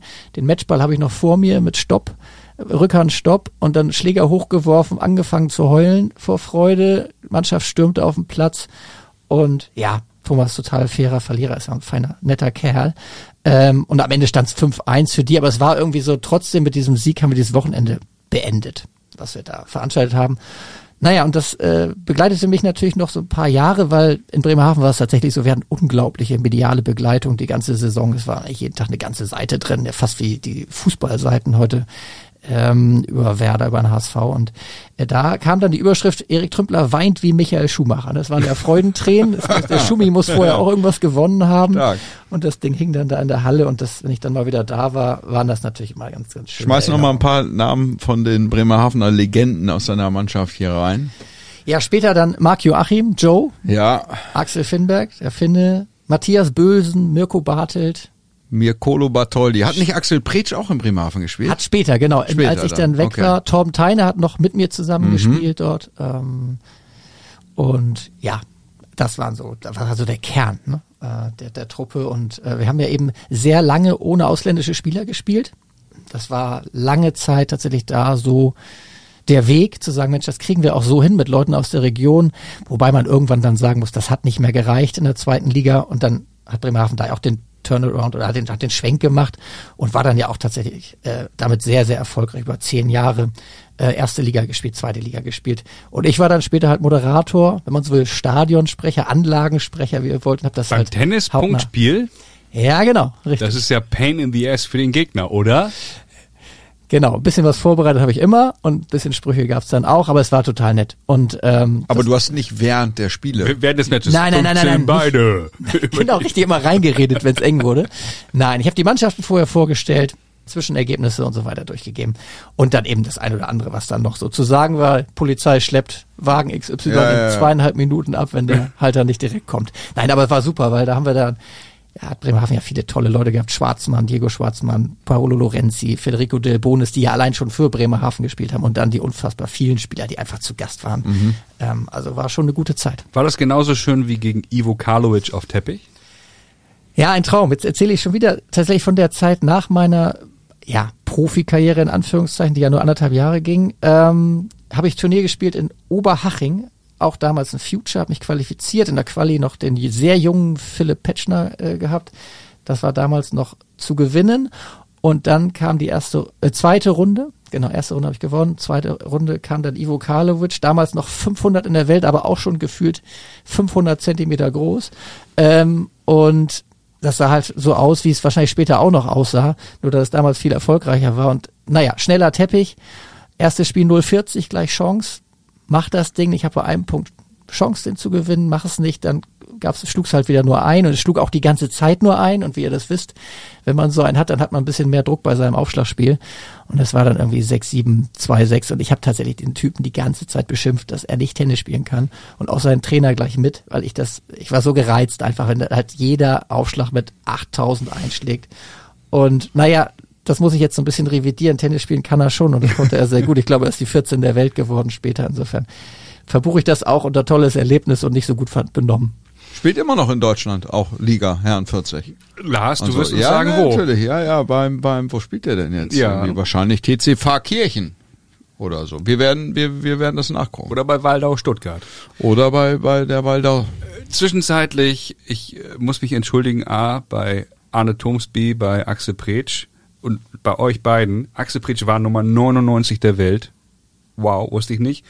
Und Arne Thoms, 98 Ja, guck mal. Ja, also beides Riesenspieler. Ne? Ist aber Ja. Basiswissen, oder? Vielleicht kannst du das bei mir jetzt schon beim Tennisabitur als erfolgreich Du hast ja gesagt, Frage du weißt hinterlegen. alles. Du bist heute reingekommen und hast gesagt, äh, du machst 10 von 10 Punkten. Genau. Sehr confident. Ja, das hat, das hat bisher noch nie so jemand vorgetragen und Sehr ähm, confident, Erik, muss ich echt sagen. Und Also laute Ansage. ist heute natürlich auch ähm, die Latte ein bisschen höher gehangen worden. ja, ja. Von Also den perfekten Spieler, den werden wir ja auch noch machen äh, später. Oberstudienrat. Da bin ich dabei, genau. Bei den Fragen Das vielleicht. ist ja einfach auch. Naja, vielleicht gucken wir das noch ist mal. ja, aber Ja, da kann man ja nur, da kann man ja nur gewinnen. beim perfekten Spieler, Ja. nee, da kann man auch komische Antworten geben. Ah, jetzt wissen wir, dass man beim Aufschlag Jan Siemering Den nennen muss man könnte, rauslassen. so, dass der nicht anwählbar ist, aber im- ansonsten ist das ja, weiß ich Wir setzen hier manche auf den Index. Ne? Ja, ja, ja, ja, natürlich. Aber was ein bisschen zu kurz gekommen ist, Blacklist. ist deine äh, Doppel-Weltranglistenplatzierung, lieber Erik. Ja, über die haben wir noch gar nicht gesprochen. 523. 523. Absolut. Mit wem Ja, hast du denn da am liebsten zusammengespielt? Ja, ich habe Du lange darfst mit nur einen Namen nennen. ein Hm? Jan Boruszewski. Das ist deine Herzensnummer eins. Und Mein deine anderen langjähriger Doppelpartner, die Doppelpartner. mochtest du nicht so gern. Doch, ich habe mit mehreren Leuten zusammengespielt, tatsächlich. Also äh, bei den bei den internationalen Turnieren, auch mit Wim Fissett, den man ja vielleicht noch kennt, mit dem Mit- ich auch zusammen gewohnt habe. In ja einer WG? in einer WG. Woher kennt Jan, man den? Einer der erfolgreichsten Damentrainer. Trainer von, von Kerber auch gewesen. Trainer von Kerber, anfangs von Kleisters, von Halep, von ja, ich kann sie gar nicht alle aufzählen. Der Mhm. hat äh, mehr Grand Slams gewonnen als die Als, meisten. als Ja. Coach. Als Coach, ja, ja, im Einzel. Wo hast du mit dem zusammen gewohnt? in Rödinghausen in Ostwestfalen, das ist Ostwestfalen, glaube ich, ne? Im Ja. Wienpark. Ja. Und äh, da hatten wir eine WG aus Wim Fissett und eben Jan Boruszewski und waren ja letztendlich die Gründungsmitglieder des Breakpoints-Teams, das ja seit einiger Zeit äh, jetzt ja in Halle Gary Weber bei Gary Weber ist und da ja auch ganz erfolgreiche Arbeit leistet. Und wir waren tatsächlich so die ersten, die das mit aufgebaut haben. Gab es damals gar nicht, noch nicht so viele so Academies und so weiter. Hat sich erst entwickelt. Okay, Breakpoint Team ist eine Academy in Ostwestfalen. Ja, so eine Tennis Base kann man Tennis das Base. irgendwie nennen. Ne? Da Genau. haben sich irgendwie äh, gab jemanden, der der das ein bisschen finanziert hat und dann gab's Trainer, ich weiß gar nicht ganz am Anfang. Ja, Jan de Witt, Jan de Christian Witt, Fußt, genau. Thomas Dappers. Dappers, Und du warst da als Riemann. Talent, nicht als Trainer. als Spieler. Als Spieler. Okay. Und wann hast du die Entscheidung getroffen, weil du meintest, du warst anderthalb Jahre Profi, jetzt äh, ziehe ich die Reißleine, ich mache das nicht weiter? Ja, das war tatsächlich zu der Zeit. Ähm, ich habe 98, 99 dann angefangen zu studieren und äh, letztendlich in den Monaten davor, weil, wie ihr wisst, ist das Tennisleben auch gerade auf dieser Satellite und Future Tour A hart, B sehr, sehr teuer und äh, ja, und am Ende ja war es dann auch eben nicht so, dass ich gesagt habe, das lohnt sich jetzt. Also Doppel habt ihr drüber, habt ihr erwähnt, das war gut, da war ich erfolgreich, da äh, haben wir immer mal wieder auch Finale gespielt, Halbfinale bei den bei den Future Turnieren und Satellite, aber das ist ja alles jetzt sind ja keine Regionen, in denen du jetzt da großes Geld verdienst. Das kam natürlich durch den Verein das Geld, dass du es einigermaßen finanzieren konntest, aber äh, Was, also können wir über Zahlen reden? Ich meine, das ist jetzt ja wirklich verjährt. Was hast du denn vom Verein bekommen oder wie viel Geld hast du verbrannt in dem Jahr? Kann man das so mit einem dicken Daumen sagen? Was ich vom Verein bekommen habe, kann ich natürlich nicht sagen. Okay. Ähm, aber das war schon ein guter fünfstelliger Betrag und aber es war einfach ein sechsstelliger Betrag, den das gekostet hat. Wow, okay, alles klar. Also hast du schon draufgezahlt, kann man sagen. Ja, genau, beziehungsweise meine Eltern. Ja, willst dich nochmal bedanken bei irgendjemandem heute hier. Ich bedanke mich einfach bei allen. ja, Okay, auch ja. bei meinen Eltern natürlich. Aber auch beim, bei, tatsächlich bei, bei dem, bei dem Breakpoint-Team, die eben da auch schon geguckt haben, dass das nicht zu teuer wird im Monat für mich. Letztendlich waren es die Reisen, ne? Wenn, ich habe Israel erwähnt, da waren wir zwei Wochen mit Trainer. Das ist halt, weiß nicht, was das gekostet hat. 5000 Euro, 6000, das muss man auch erstmal wieder Das reinholen. musst du erstmal erspielen, ne? Mit einem, auf einem Satellite schon fast eigentlich nicht möglich. Nein, ist nicht möglich. So. Ja. Ist brutal. Ich, das ist brutal. Das ist wirklich brutal. Ja. Also dieser psychische Druck. Ich muss Tennis spielen und Geld verdienen. Also ich muss jetzt dieses Match gewinnen. Ich kann mir in kaum einer Sportart mehr größeren psychischen Druck äh, vorstellen, dass man so in Vorleistung geht, 6000 in den Miesen ist, Tennis-Match spielt und man muss mehrere Runden gewinnen. Also ihr wisst ja selber, was einem durch den Kopf geht während des Matches. Ähm, und ja, Ja, ich glaube, also das- das- coole Leute können das komplett ausblenden, Ja. aber Ja, aber nicht das, jeder. wir hatten, wir Ja. hatten das Thema hier auch schon ein paar Mal, nicht? Die Kluft ist einfach zu groß irgendwie. Weißt du, wenn du das mit Fußball vergleichst, wie viel, wie viel Fußballprofis auf der Welt können davon leben und wie viel Tennisprofis auf der Welt? Ja, da reden wir beim Tennis, sagen wir mal, ersten 100, vielleicht noch 150 irgendwie, wenn die das zehn Jahre auf dem Niveau spielen, dann konnten die irgendwie zehn Jahre Geld verdienen, danach nicht mehr eigentlich. Also ab 150, 200 ist irgendwie plus minus null vielleicht und alles, was da drunter ist, kostet Geld. Und, ähm, und das ist natürlich, das steht natürlich in keinem Verhältnis irgendwie zu dem Aufwand, den du hast. Und auf der anderen Seite, wenn dann irgendwie Grenzlem und äh, die Super 10 Serien und so, da wird halt, das, die Kluft ist einfach zu groß. Das muss ich irgendwie eigentlich angleichen. Ja, das sehe ich absolut auch so. Also wie du schon sagst, ich glaube auch, dass 100, äh, die ersten 100 gut davon leben können. Da kommt ja dann auch einiges rein und das ist ja nicht nur das Preisgeld. Wenn du da stehst und noch höher stehst, dann ist das Preisgeld ja nur ein Teil des Ganzen. Und Genau. dann über, irgendwann werden die Werbeeinnahmen das ja deutlich übersteigen. Aber dahinter auch, das sind ja richtig gute Spieler, ne, die Ja, klar. 150 in der Welt stehen und die müssen gucken, dass sie wahrscheinlich in drei Ländern Punktspiele spielen, um irgendwie dann Genau. so ihre Reisen zu finanzieren. Verrückt. Andererseits ist das wiederum können wir auch sagen, ja man auf hohem Niveau, wenn du die andere Sportarten anguckst, ne, wie Absolut. Leichtathletik, wie die Ja. auch auch sensationelle Leistung bringen. Aber das ist natürlich, wir sind beim Tennis und da ist auf jeden Fall Handlungsbedarf. Ja. Oh ja. Also, man muss ja mal sagen, irgendwie in, in anderen Sportarten fließt gar nicht so viel Geld, deswegen ist das auch ein Vergleich, der ein bisschen hinkt. Im Tennis fließt reichlich Kohle, aber eben es wird nicht solidarisch genug verteilt, muss man sagen. Ne? Und da kann man schon, wahrscheinlich können die, äh, können die Grand Slam Gewinner und weißt du so, da kannst du auch irgendwie die Hälfte ausschütten, Ja. irgendwie nach oben hinaus und kannst dann irgendwie aber die ersten Runden einfach deutlich, deutlich komfortabler gestalten. Mein Segen habt ihr für diese Pläne. Wir werden einen Brief an die ATP schreiben. Ich wollte mich ja bewerben als, als Vizepräsident vielleicht. Mal gucken. Ja, Ja. ich würde dich unterstützen. Du, Da schickst du drei Podcast-Folgen hin, ne? dann geht das. Das läuft. Oh, Das apropos, läuft. Aber man muss vielleicht in so eine Moskauer Barmer einladen ab und zu, aber auch das kommt mir entgegen. ich weiß nicht, ob das hilfreich ist für die Karriere. Ja. Du meinst, das könnte später gegen einen verwendet werden? Ja, wenn man mit Sascha Bandermann da unterwegs ist, das ist hilfreich. Das ist ein Booster. Aber sonst, wenn du den nicht als Wingman an deiner Seite hast, dann kannst du auch viel verlieren dann. Ja. Wir sind da heil rausgekommen, es war sensationell. Und ich habe es sogar geschafft, dann auf dem Rückweg zum Flughafen eine oder zwei Stationen mit der Moskauer U-Bahn zu fahren. Und da fährst du erstmal 150 Meter in die Tiefe und kannst nicht einen Buchstaben lesen. Insofern auch das war nochmal ein Teil der Moskau-Reise. Stark. Jetzt ist ja die Kernfrage. Der perfekte Spieler, also wir sind ja in der Diskussion, du bist ja ein Hörer, habe ich verstanden? Ja, Du hast absolut. schon einige Folgen gehört. Wir sind kurz davor, die Kategorie der perfekte Spieler abzuschaffen. Weil wir das Gefühl haben, wir erreichen den Hörer nicht mehr so richtig. Ja, und auch weil unsere, unsere, unsere Eitelkeit so groß ist, dass es uns nervt, dass wir überall kopiert werden. Muratoglu macht das jetzt irgendwie auf Instagram, in anderen Podcasts gibt's plötzlich diese Kategorie und dann denken wir, nee, nee, nee, Leute, da lassen wir uns schön was Neues einfallen. Ja, die Kopie ist immer schlechter als das Original. Wie ist deine Meinung? Wir machen das gleich mit dir, logischerweise. Sollten wir die Kategorie abschaffen? Du bist ja Profi. Du Ja, bist ich finde die Kategorie an sich gut, aber tatsächlich ist es so, dass sich manche Namen einfach Redundant. häufen, ne? dass du bei klar. gewissen Kategorien dann doch immer Und dann wieder spult man so vor. Leute Dann, hörst, denkt, ne? dann denkt man so als Hörer vorspulen, ne? Ja, ich bin heute noch stinksauer auf Alexander von Hugo. Wir kommen da gleich noch zu, dass er mir echt meinen Exklusivtipp beim Stopp weggenommen hat. Nein, nein, nein, nein, nein. Den äh, hast du geklaut. So rum. Nee, nee, nee, nee, nee, nee, nee. Du Vorher, hast das gehört? Oder wie war, wie rum war das? Monate vorher habe ich mir Gedanken gemacht. Ja. Wie gesagt, ne, Hörer eures Podcasts und wenn ich mal Gast sein sollte. Ja, dann hau mal raus. Nehme wen- ich beim Stopp. Wer denn? Wen denn? Michael Pernforst. Ein und Schwede. dann kommt der lange. Ja, ja gut, der Lange ist natürlich auch wirklich, äh, weiß auch, wie es geht. Hat Winning Ugly auch rückwärts gelesen.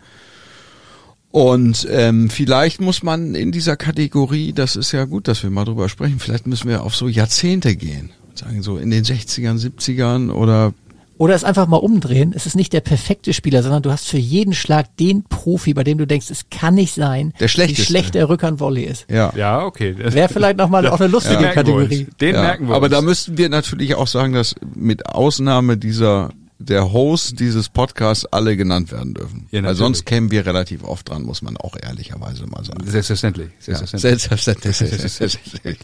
Okay, aber komm, dann ziehen wir jetzt einmal ganz schnell knüppelhart durch. Habt ihr Bock? Aufschlag, lieber Erik. Pistol, Ja, Pete Sampras. Also ähm, wie der von links durch die Mitte serviert hat, ich glaube, das haben wenige danach so gekonnt. Und äh, wie oft wir als ja jugendliche Kinder diesen Aufschlag kopiert haben, auch diese doch relativ einfache Bewegung und immer wieder Fackel durch die Mitte, das war schon echt großes Kino. Wer mir total zu kurz kommt, übrigens jetzt, wirklich, jetzt laufe ich heiß gerade Ja, in bitte. dieser Kategorie, aber, aber wer natürlich total zu kurz kommt, ist Rod Laver. Warum nennt Ja. eigentlich niemand Rod Laver? Ja, überleg mal, die Bälle irgendwie und die Schläger und so, wie der serviert hat früher. Wirklich. Ja, Also- wir haben ja auch noch unsere Holzschläger-Erfahrung gemacht, ne? Das, ich oder? ja, ich ja. Ich auch. Zwei. Zwei Holzschläger, Dunlop und dann Lars Kawasaki. hat gleich mit Browning angefangen. Ja, ja, ich wollte, ich wollte ja aus von, von, von oben äh, äh, aufschlagen und äh, mein Vater war in der, in der Waffenindustrie und Browning hat ja, kommt ja eigentlich aus dem Maschinengewehrbereich und Ja, so ja. bin ich da irgendwie günstig an Schläger gekommen. Oh gut, okay, okay. So ging das. Dann können wir gar nicht der feine Herr sagen, ne? Nee, ne? nee, Bist nee. günstig rangekommen. Okay. Nee, nee, Kindersoldat ja auch gewesen, irgendwie hinten im Audi im Kofferraum über die Grenze transportiert.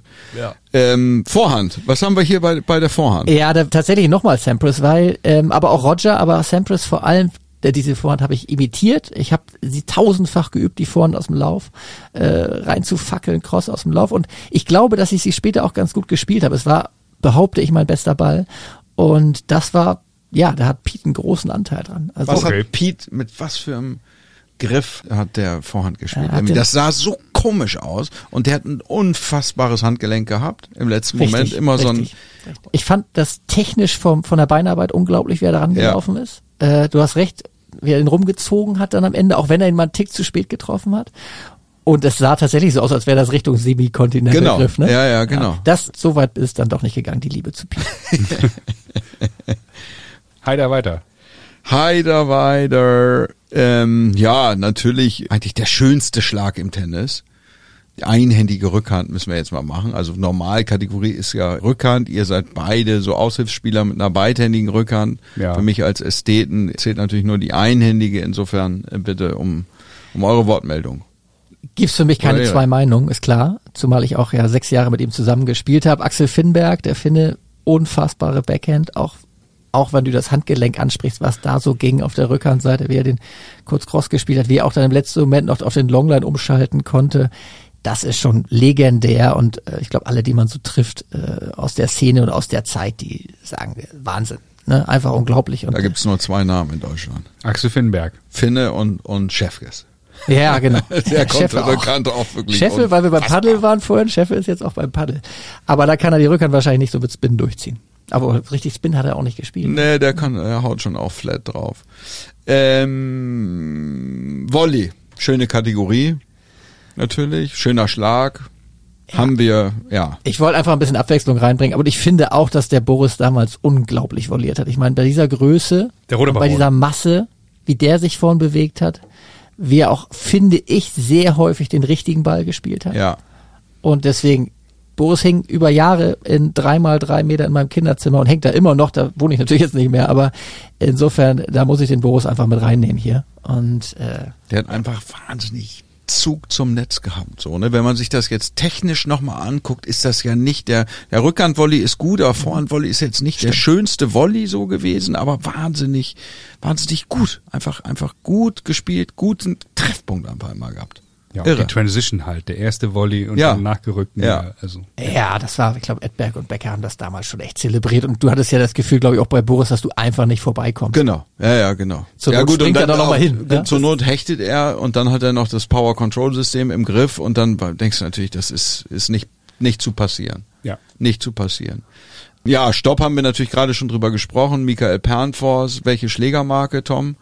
Pernfors Ja, hatte Nike-Klamotten und hatte einen Printschläger. richtig. Go! Völlig richtig. Und geile, geile Nike-Klamotten. Gleichen wie, wie, Wie Londo. wie Big Mac auch. Nee, äh, wie mit Big Mac, genau, mit so dem, rum. Dieses karierte, schwarz-blaue Zeug. Geiler Scheiß. Ja, ja, ja. Geiler Scheiß. Ja. Genau, das Turnier, was ich erinnere und weshalb ich ihn da genommen habe, da hat er richtig gut gespielt. Ich glaube, es war so auf Hardcore irgendwo. Der hatte so eine Mütze auf, die siehst du sonst nur im Club Aldiana bei den Touristen. und es sah ich weiß unfassbar. genau. so, und, Ja, weißt du ja, noch? ja, ja, ich weiß Andersrum genau. aufgesetzt. Falsch rum und dann hat er aber aufgesetzt. Wie so ein Radfahrer von der Tour de France. So Ja, genau, richtig. Ja. Richtig. Marco Pantani. Mit ganz, so ein mit bisschen. ganz kleinem El Schirm. Elefantino. ja. Mit ganz kleinem Gott Schirm. hab ihn selig. Ja, absolut. Ja. Die Genau so Bergziege. war's. Im Übrigen, Tina Turner, leider verstorben. Wir singen nachher noch äh, euer Lieblings-Tina Turner. Ja, Private Dancer. Das ist eine Sonderfrage. Kann ich auswendig. Ähm, machen wir aber in der Thai-Oase. Ist dann auch, äh, Nein, nein, wir singen das ist, hier. dann, ist dann auch You're eine, simply the best. ist dann auch eine Zuschauerreise, die wir anbieten in die Thai-Oase. Na gut, kommen wir zum Taiwan ist eine Karaoke-Bar in Hamburg, das muss man dazu sagen. Ja, weiß ich nicht genau, ob man das dazu sagen muss. Das wissen die äh, Zuschauer, In Hamburg. HörerInnen und so weiter. Okay, Zuschauer, gut. ich bin eh schon längst beim Fernsehen. Ja. Hast du das schon gesagt, dass wir diese Kommt. Fernsehverhandlungen gerade Kommt. machen mit ja ähm, Smash, Ja, Smash, Smash. natürlich. Ja, da habe ich den Roger genommen. Mit Roger habe ich auch äh, eine tolle Erfahrung gesammelt. Soll ich die Oh, noch bitte. jetzt erzählen? Ja, bitte jetzt oder? direkt. Ja, äh, Satellite-Serie damals in der Schweiz. Ähm, der junge Roger Federer, damals schon, ja, letztendlich der Beste der Welt in der Jugend, 1998. hat auch in dem Jahr in Toulouse Viertelfinale gespielt. Sein erster richtig guter Erfolg beim ATP-Turnier. Und ja, beim ersten Turnier, da lief es noch gar nicht so gut. Da hat er, ich weiß nicht, ob er, aber Quali musste er wahrscheinlich nicht spielen. Auf jeden Fall hat er das erste Match verloren und hat dann ein bisschen abgeschenkt auch nachher. Und er musste da offenbar auch Kohle zahlen, weil er eben sich nicht richtig angestrengt hat. Eine unglaubliche Geschichte, wie ich finde heute, wenn man ihn auch später so kennengelernt hat. Beim zweiten Turnier in Davos haben wir gegeneinander gespielt im Doppel. Ich mit besagtem Jan Boruszewski. Äh, ersten verloren, zweiten 4-5 Break hinten und ich behaupte bis heute felsenfest, dass wir Roger danach zu null gebreakt haben. Das hat mich natürlich so euphorisch gemacht, dass ich danach direkt meinen Aufschlag verloren habe und wir dann 5-7 das Ding abgegeben haben. Gegen Federer und Gegen Federer und Yves Allegro, also das spätere. Davis Cup Doppel der Schweiz. Ähm, Yves Allegro, wer kennt ihn nicht? war auch, ja, Yves war auch tatsächlich später in diesem besagten Breakpoint-Team und hat tatsächlich mit Roger, hat er nicht sogar Olympia mit Ja. Roger gespielt? Ja, ja, ja, ja. Genau. Und gegen die beiden äh, war das. Und genau, Roger, wie gesagt, erstes Turnier, ja, nicht alles gegeben, hat aber am Ende meines Wissens noch diese Satellite-Serie gewonnen. Also er hat dann so gut gespielt bei den nächsten Turnieren, dass er dann am Ende Erster geworden ist. Naja, und dass er seine Karriere dann einzigartig war. Hat als Persönlichkeit, muss man sagen, wenn man sich das anguckt, die Jüngeren haben das ja auch immer nicht so richtig auf dem Zettel. Früher, das kann man sich gar nicht mehr vorstellen, der Roger hat sich schon auch ganz gerne mal wie eine offene Hose benommen auf dem Platz. Lange Haare. Ja, lange Haare, das sagt ja erstmal nichts, aber der hat irgendwie schon auch wirklich sich einfach nicht gut, der hat nicht, sich nicht gut benommen. Aber wir sind doch nicht bei So. den Hottentotten hier.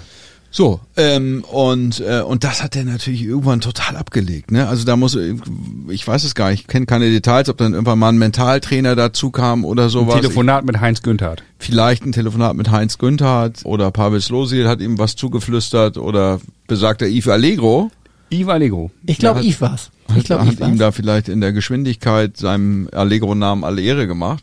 Klingt hat wie ein ihn bisschen- Getränk. Hat ihn downgekalmt. Ich hätte gerne noch einen Allegro. Ja, von mir, ich nehme auch einen.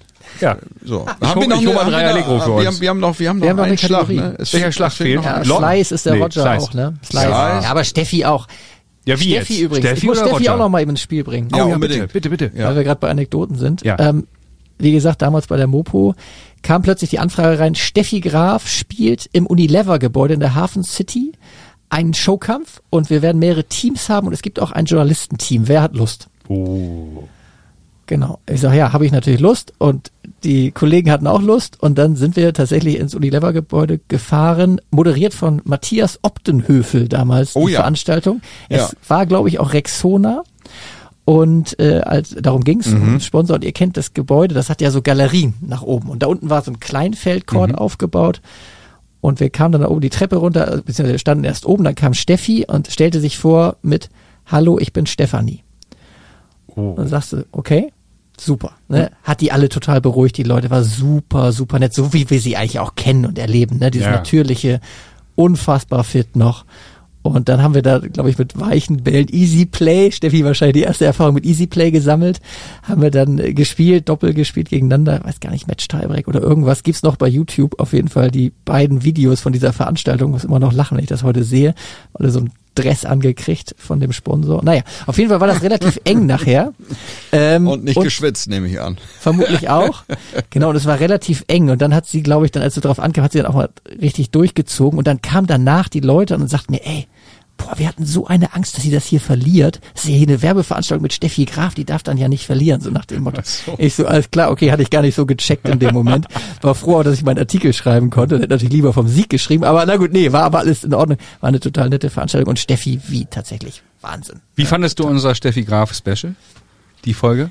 Die Folge fand ich gut. Ich muss sagen, die habe ich nicht ganz gehört, aber sonst habe ich Oh. alles gehört. Ich muss, ich muss das nachholen. Es Okay. tut mir wirklich leid. Es ist ja auch an den, der Stich ins da Herz. war. Das ist meine, wirklich absolute, ist meine absolute Lieblingsfolge, aber ähm, äh, die Frage, die die schneidet. Wobei doch, ich habe sie gehört. Ich habe sie gehört. Doch, sorry, zieh ich Ja. zurück. Ich habe sie ganz gehört Ja. und ich fand sie brillant, weil weil wir gesungen haben. weil ihr was auch immer habt ihr wahrscheinlich gar nicht. Das Ja klar, haben wir gesungen. Ich mag. Steffi Graf. Wir haben Gildo Horn. Wir haben Ja, Gildo das Horn war das. gesungen. Genau, ja, es waren schon so viele tolle Folgen, deswegen habe ich es nicht nicht mehr ganz im Kopf. So, und dann haben wir natürlich noch das Thema Beinarbeit. Mir besonders wichtig. Wer mich kennt auf dem Platz weiß, dass das eigentlich meine größte Stärke ist. Ja. Ohne, ich komme nur über die Beine. Ähm, was sagst du? Beste Beinarbeit? Das ist halt auch ein bisschen die Kategorie, würde ich sagen, bei der ihr immer dann tatsächlich dieselben Leute habt. Ne? Ich habe jetzt Ja. auch Djokovic und Alcaraz genommen. Ja. Ähm, das ist schon unfassbar, wie was Bänder und Sehnen und was, was so, so Beine einfach und was auch immer alles aushalten können. Das kann man sich gar nicht vorstellen. Ich habe noch mal einen absoluten Geheimtipp zum Thema Beinarbeit für euch. Bitte. Habe ich mir für heute überlegt. Ja. Und zwar Miloslav Mecic. Okay. ja, geschmeidig halt, geschmeidig. Unsichtbar. Mhm. Unsichtbare Beinarbeit. Guck dir das nochmal an. Mhm. Unfassbar antizipiert. Der ist einfach, der war gar nicht so schnell, aber der ist einfach, der ist einfach früher, früher losgelaufen. als Ja, er war einfach da, Der ne? konnte es einfach sehen. Ja. Wahnsinn. Der musste Ich da gar nicht so reinbremsen. Warum macht der Djokovic das? Ja. Ne? Ich Ja. habe auch noch einen Tipp für die Beinarbeit für euch und für alle Hörer.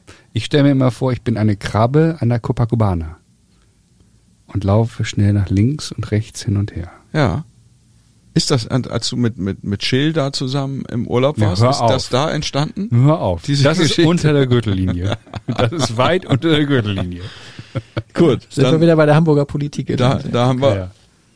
Jonathan Wilde läuft hier gerade vor. Muss man live einmal ganz kurz grüßen. Ganz Äh, groß, Club ganz an der groß, Alster, ganz groß. äh, Riesentyp, ganz stark. Als ob sich das rumspricht. Hast du Stories gemacht, vorher Instagram? ja, selbstverständlich. Was hier los ist. Selbstverständlich. Ich habe hier ähm, ja noch das Tennisabitur, aber bevor wir das äh, Tennisabitur machen, möchte ich nochmal einen russischen Spieler aus dem Ärmel schütteln, weil wir ja vorhin schon über den Davis Cup gesprochen äh, haben. Davidenko. Was fällt dir spontan ein zu Davidenko, Erik? Ja, auch während der Journalistenzeit war es natürlich ein Geschenk, dann zweimal oder dreimal über den Roten Baum berichten zu dürfen, die Woche da zu sein, mit dem Fahrrad hinzufahren und dann einfach die ganzen Spieler zu sehen. Da habe ich übrigens ein unfassbares Match Nadal gegen Djokovic gesehen. Das war irgendwann relativ spät abends. Wie alle am Roten Baum geht man ja irgendwann ganz nach vorne, wenn nichts mehr los ist. Und ich weiß gar nicht mehr welche Runde, aber die haben sich's richtig gegeben und das war boah, Wahnsinn. Naja, und dann ist es ja auch immer so, als Journalist, man überlegt sich Geschichten für die Woche, hat mindestens eine Seite und ich habe gedacht, Mensch, nimm's mal Davidenko und alle so, äh, okay, äh, weil ich den auch ja bei Future Turnieren Satellites gesehen hatte und der war damals einfach richtig hoch in der Welt. Es hat aber einfach keinen interessiert. Und ähm, auch da, der hatte keine einzige Presseanfrage. Ich war wahrscheinlich der Einzige, der in der ganzen Woche gefragt hat. Pressekonferenz wird immer gefragt im Pressebereich. Jetzt ist Pressekonferenz mit dem und dem, mehr oder weniger, wer will da hin? Und dann sitzt da einfach mal keiner.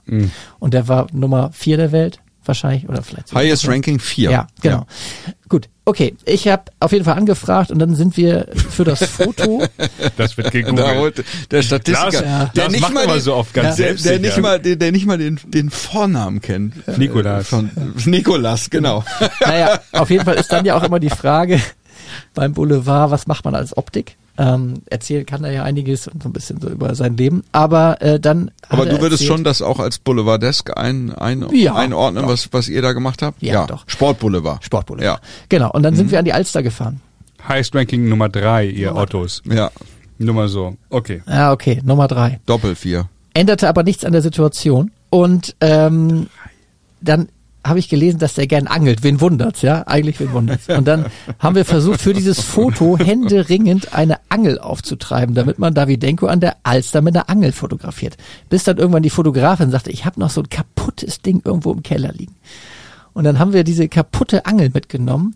Davidenko hat sich davon am Segelclub dann auf so einen Stein gesetzt und statt mit mir zu sprechen und fürs Foto posieren, hat der original die ganze Zeit diese Angel repariert. Und es war, der hat da rumgeprokelt und gemacht und nochmal gedreht an diesem Faden. Es war total nett, der Termin, aber ich glaube, am Ende war das die neueste und heilste Angel, die es je gegeben hat. Also der wirklich, der hat sich damit befasst und denkst, äh, hallo? Aber ja. Aber war so- groß in der Mopo dann auch war zu sehen. groß, genau, wie er repariert. Nein, er war mit der Angel in der Mopo und wahrscheinlich war sie in dem Moment schon heile. Der hat doch die Internationalen an der Rote Baumchaussee auch mal gewonnen, oder? glaube, ne, ich glaube eher nicht. Das Aber guck, müssen wir auch wir noch mal, in der auch noch mal nächsten. Folge. Ja, ich wir nicht. noch mal Das Ich muss sagen-. Ich muss sagen, dass ich im, im russischen Tennis vor allen Dingen immer ein ganz großer Fan war von Chesnokov. von Kafelnikov. Ja. Natürlich. Geiler Typ, geiler Player, irgendwie den, den, den fand ich immer großartig. Ja, unfassbar. Diese etwas eckige Vorhand, diese Genau. Ausbewegung, den Ellbogen ganz nach oben. Aufschlag, total entspannte Bewegung, fand Ja. ich sehr gut. Und auch einfach so gut gespielt, so solide. Ja. Und, ähm, Ja, mochte ich auch. Auch nach der Karriere hat er, hat er einen soliden Weg eingeschlagen. Pokerprofi, auch gerne äh, in Moskauer Nichts Bars, glaube die ich, Poker spielen. wo man mit, mit Codewort irgendwie nur reinkommt und sowas. Ähm, moin, ja, das sind die besten Jungs. Geschichten, das Ja. stimmt. Das stimmt. Die Kernfrage ist ja, hast du jetzt immer noch so viel Selbstvertrauen, das Tennisabitur zu bestehen wie am Anfang oder Ihr wisst, dass ich ganz tiefe, tief gestapelt habe und das zu Recht, aber wir werden hier alles geben und ich hoffe so ein bisschen auf den einen oder anderen Joker und natürlich auf den schönen Lars, Der schöne dass er mir dann Lars. ein bisschen hilft, äh, wenn, wenn ich dann struggle. der schöne Lars? Wir gucken uns das mal an. Der schöne Lars hat wir aber einen äh, Spickzettel auch, das darfst du nicht vergessen, aber du kannst ihn natürlich als Joker benutzen. Und ich würde mal einfach äh, behaupten, da du ja schon mehrere Folgen oder die meisten Folgen gehört hast, hast du aufmerksam zugehört. Und wir hatten ja mehrere Top 100 Spieler, das ist schon der erste Hinweis, bei uns zu Gast. Und zwar an der Zahl Viere. Markus Zöcke, Tobi Kampke, Rensenbrink, Riglewski. Und wie bei Wer wird Millionär, wir wollen ja uns auch ein bisschen weiterentwickeln, wie bei Günter Jauch, musst du die jetzt in die richtige Reihenfolge bringen. Bevor du da bei Günter Jauch auf dem Stuhl sitzt, musst du ja so eine Du musst dich komische erstmal Frage, qualifizieren, Genau, so um eine Frage beantworten. Und auf Schnelligkeit Ja, ja. dann eben sagen, Ja. ne, der mit dem höchsten Ranking zuerst bitte. Kannst gern auch die Zahl dazu nennen. Und Lars, du sagst, wie weit der liebe Erik abweichen darf. vom Stuhl entfernt ist. Nein, ja, also vom, äh, vom Ranking. Ja, Was meinst du? Plus, minus, wie viel gibst du ihm? 10 Prozent. Zehn Prozent. Ja. Fair. Na die gut, sind ist aber echt eng beieinander, ne? Das ja, die fair. sind, die sind eng beieinander. Das ist ein, äh, Das ist schon der zweite Hinweis, den er Günther Jauch hier entlockt. ist ein, Ja. äh, ist ein Sportjournalist eigentlich. Muss er, ne? ja, Muss er. muss er eigentlich. Aber wer, Mit 10% fangen wir doch mal oben an. Wer war denn da am besten Sag noch mal platziert? einmal. Markus Zöcke, Tobi Kampke, Jörn Rensenbrink, Udo Riglewski.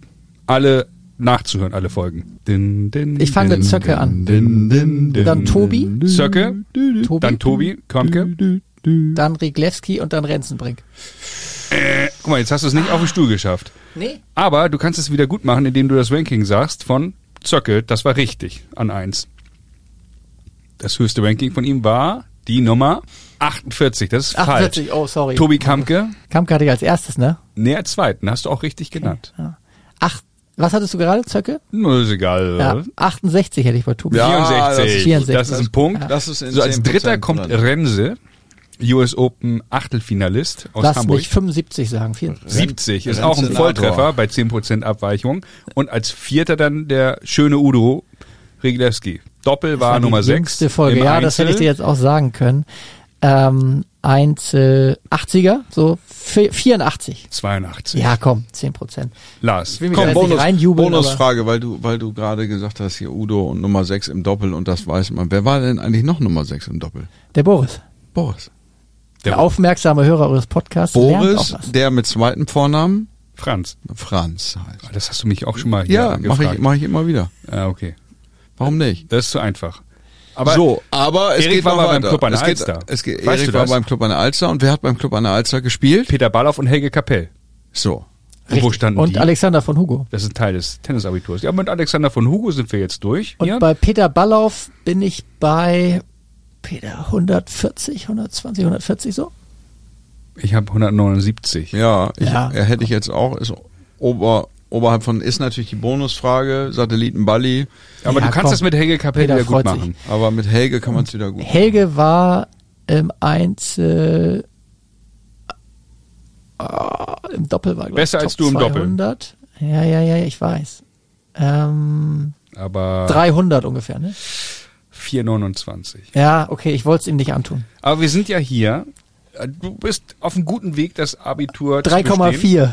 Nee, du bist auf einem wirklich guten Wege, weil das waren ja richtige Antworten nochmal. Zöcke, Kampke und also wir haben, du, haben, du hast mehr als die Hälfte richtig. Wann wurde die äh, Tennis-Weltrangliste eingeführt? 1900. In welchem Jahr? In Genau. welchem Jahr kann das nur gewesen sein, Erik? Wenn wir drei hier sitzen. 76. Genau, Ja. am 1. März 76. Das war ein Steilpass, danke. Ja, ja, ja. So, und jetzt kommt meine Lieblingsfrage. Und Lars, wenn du das jetzt beiseite legst, dann kannst du mitmachen. ich, Oder hast du äh, jetzt schon auswendig gelernt? Nee, nee, nee, ich kann ja, ich habe ja meine Kontaktlinsen äh, gar nicht drin. Das ich, ist ich gut. kann das gar Pass nicht auf, dann- lesen, dann aber kannst ich du freue mich über das Tennisabitur, weil es heute eine, eine absolute Doppelausrichtung hat jetzt erstmal. Richtig, richtig. Und äh, es ist so, ähm, ich weiß nicht, ob ihr, ich weiß nicht, wie die Fernsehsendung heißt. Also wir haben jetzt ein Element von Wer wird Millionär geklaut und äh, wir könnten uns jetzt nochmal anlehnen an eine andere Sendung, die irgendwo auf Sat 1 läuft.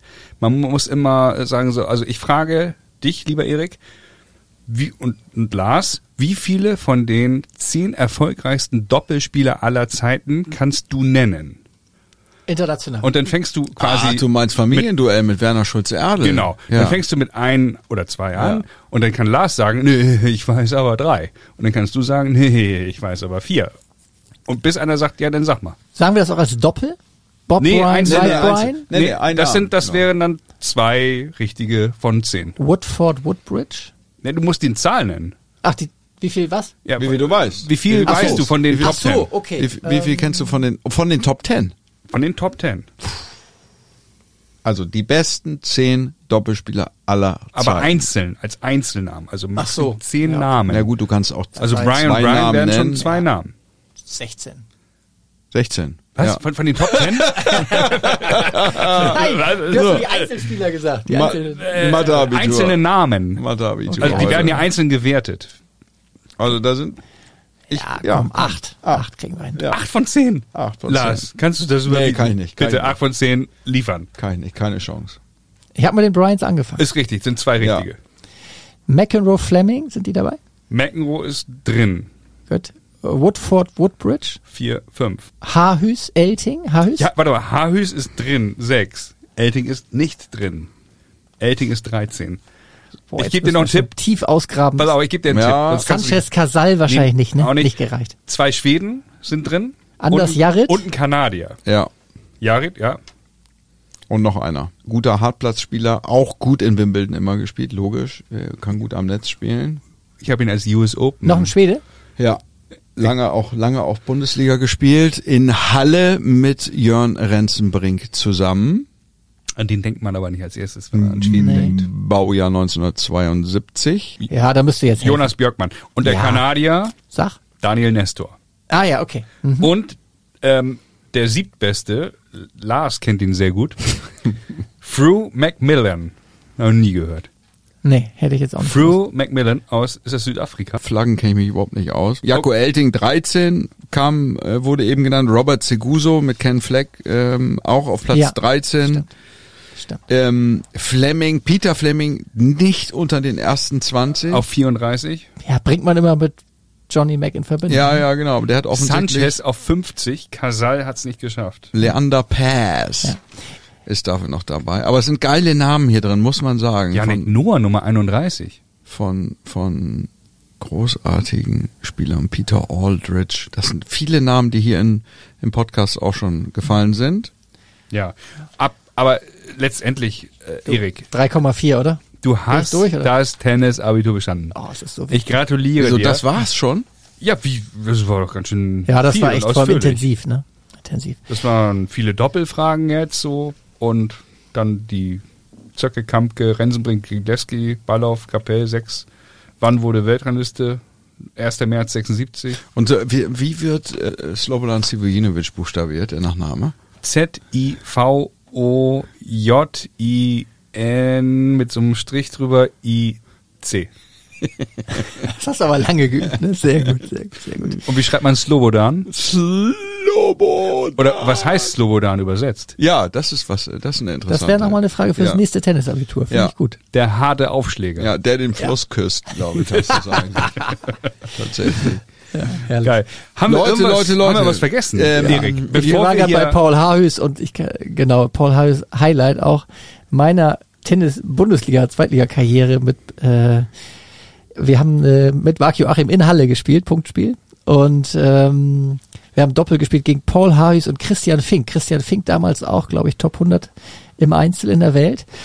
Und äh, ja, im Einschlag habe ich dann eben mit Paul mich lo- Longline eingeschlagen und ich wollte es unbedingt schaffen, dass der einen Volleyfehler macht. Ich habe so reingehackt wie noch nie beim Einschlagen.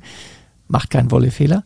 Schmetterball haben wir schon drüber gesprochen, macht er auch nicht. Wo haben die gespielt? Für Oberhausen? Für Halle. Für in Halle. Mhm. Genau. Und wir haben dann tatsächlich, wie gesagt, Christian Fink ja auch ein guter Spieler, damals Top 100 im Einzel. Wir haben dann äh, zurückgebreakt, irgendwie zum 1-1 oder 1-2 und dann geht die Anekdote so, dass Paul Hayes zu Christian Fink gesagt hat, du deckst jetzt nur noch deinen Doppelkorridor ab. Und Paul Hayes war überall und das Spiel hat tatsächlich eine halbe Stunde gedauert. Der hat nicht einen Fehler gemacht, der war wirklich, der hat das ganze Feld abgedeckt und Christian Fink musste letztendlich aufschlagen und retournieren. Und es war unfassbar. Aber auch ein Erlebnis. ich habe ja Paul Haarhüs in München interviewt für den schönen Lars und ähm, Hat schon zwei Punktspiele gemacht, Herren 50 Regionalliga für den TC Blau-Weiß Quelle übrigens. und beide verloren. Beide gewonnen. Ja, klar.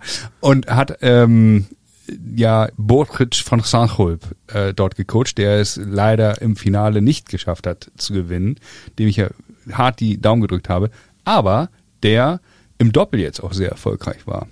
Ich glaube, der hat irgendein Doppelturnier gewonnen, Madrid oder Mit, mit, ähm, Ja, genau. Mit Robin Hase. mit Jan Siemering. Ja, Und- Robin, mit Robin Hase. Mit Michael Scharpers vielleicht auch. wer Michael weiß. Schappers. ja. ähm, ja, aber der Haarhös ist, glaube ich, im Doppel Ja, ist Mehr wirklich nicht, Er spielt gar nicht so schnell, ne? Aber er ist überall da und, und weiß halt, wo er. Macht einfach keinen Volley-Fehler. Ist eine Katze. ne? Ja, Und du hast genau. wirklich voll drauf gezogen auf ihn. damit Ja, er- im Einschlagen schon. Ich wollte das einfach, da hab gedacht, komm, fackel, fackel, fackel. Aber hat er gelacht. War ein ganz müdes Lächeln. Ja. Aber das Interview kann man auch nachsehen bei uns auf dem Instagram-Kanal, richtig? Ja, richtig. Wie heißt der? Wie lautet der? Oh, genau. Jetzt machen wir den Aufruf, Lars. Was bitte. denn? Ja, mit dem Folgen und so. 3, 2, 1, wir, wir, äh, Mainz. Oder wie Nein. ist das nochmal? Alle sollen uns folgen und Ach so, ja, so weiter genau. und so fort. alle, alle sollen uns folgen ähm, auf allen unseren Kanälen, ja. zum Beispiel bei Instagram Mhm. Und bei du bist ja auch bei Twitter mit Ja. Dublette 76 Ja. aktiv.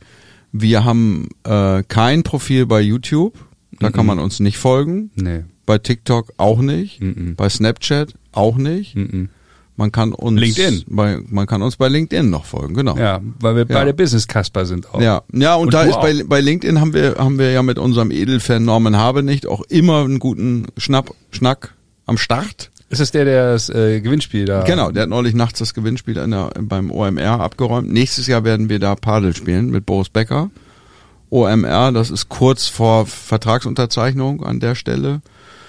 Ähm, ja, und, und, äh, und dann immer wieder reinhören über Podigy am besten. Das, das macht ja am meisten, Podigy. macht am meisten Spaß. Okay. Werbeblock ist beendet an der Stelle. Ähm, wo, wo, in welcher Rolle im Tennis hast du dich, äh, so, im, fühlst du dich eigentlich am wohlsten oder so rück, rückbetrachtet? Du hast, äh, du warst Spieler, du warst Trainer, du warst Funktionär, du warst Moderator, du warst Journalist, du hast ja im Prinzip eigentlich alle Perspektiven des Tennissports irgendwie äh, kennengelernt. Wo würdest du sagen, warst du am glücklichsten? Oder was war am spannendsten? Oder sag mal was. Naja, am, am spannendsten war es letztendlich tatsächlich als Journalist. Also äh, zu den Turnieren zu fahren, das zu verfolgen, das Spiel, die Turniere, das war schon außergewöhnlich. Und äh, das habe ich ja auch danach in der Zeit bin ich ja noch irgendwie jedes Jahr zu einem Turnier gefahren. Natürlich dann nicht beruflich, sondern privat mit Freunden, äh, auch mit besagtem Sascha Bandermann waren wir beim ATP-Finale. Dein Lieblingsturnier? Mein Lieblingsturnier, bei denen die ich war, bei denen ich war, war unter anderem Basel. Also in Basel Ja, habe ich okay. habe ich Del Potro gesehen in der Halle und ich habe Roger gesehen und bei seinem Heimturnier. Es war schon sehr, sehr emotional, hat mir sehr gut gefallen. Paris ist halt unfassbar voll, aber natürlich auch Roland Garros großartig. Paris Bercy war ist eher von der Besetzung her natürlich super Mhm. gut, aber auch eine Riesenhalle da, da in Paris. Ähm, ja, das sind sie eigentlich. Und was echt, jetzt habe ich sie fast alle genannt, ist ein bisschen blöd, aber äh, wo wir auch waren, ist Barcelona. Mhm. Das Turnier, die Anlage erinnert so ein bisschen an den Club an der Alster, auch mit Pool und so weiter dabei. Schönes Clubhaus, super Anlage. Und da gibt's tatsächlich ein Bild von mir, das wird mir heute noch vorgehalten. Da haben wir Nadal geguckt und ich war so platt an dem Tag, ich bin tatsächlich auf der Tribüne eingeschlafen und wurde dann natürlich fotografiert. Ihr kennt das aus den Bars abends. Das ist mir in ein Basel Foto, passiert, in der Halle. beim- Da habe ich äh, zu viel ähm, auch getrunken und bin eingepennt. Auch getrunken. Ja, so wie habe ich, hab ich so rausgehört. Ja. Nee, aber, ja, nee, nee, getrunken nicht. Aber äh, ja, was, weiß, weiß man nicht. Aber auf jeden Fall gibt es dieses Bild und äh, wird heute noch kursiert noch. Aber das war auch, Barcelona war auch richtig cool. Also, ja, die Stadt ist ja eh sensationell. Hast du jemals äh, an der an der berühmten berühmten Bredelle gespielt? Du, warst du mal beim Kennst du die Bredelle überhaupt? Sagt dir das was? Ihr habt darüber gesprochen. Ja, dann beim musst Langen- du das übersetzen. Im Langen haben wir drüber gesprochen, ähm, die, die, die berühmt berüchtigt, weil du eben auch so äh, geschwärmt hast von der Atmosphäre in Bremerhaven und das natürlich auch nochmal, ich, ich haben wir oft drüber gesprochen, auch im Podcast schon, irgendwie Mannschaftssport und was das ausmacht. Auch Udo Rojglewski hat, hat eine Lanze gebrochen irgendwie und sagt, bis heute spielt er 16 einfach Jahre Bundesliga. sehr gerne Mannschaft und ist das Größte für ihn, macht am meisten Spaß.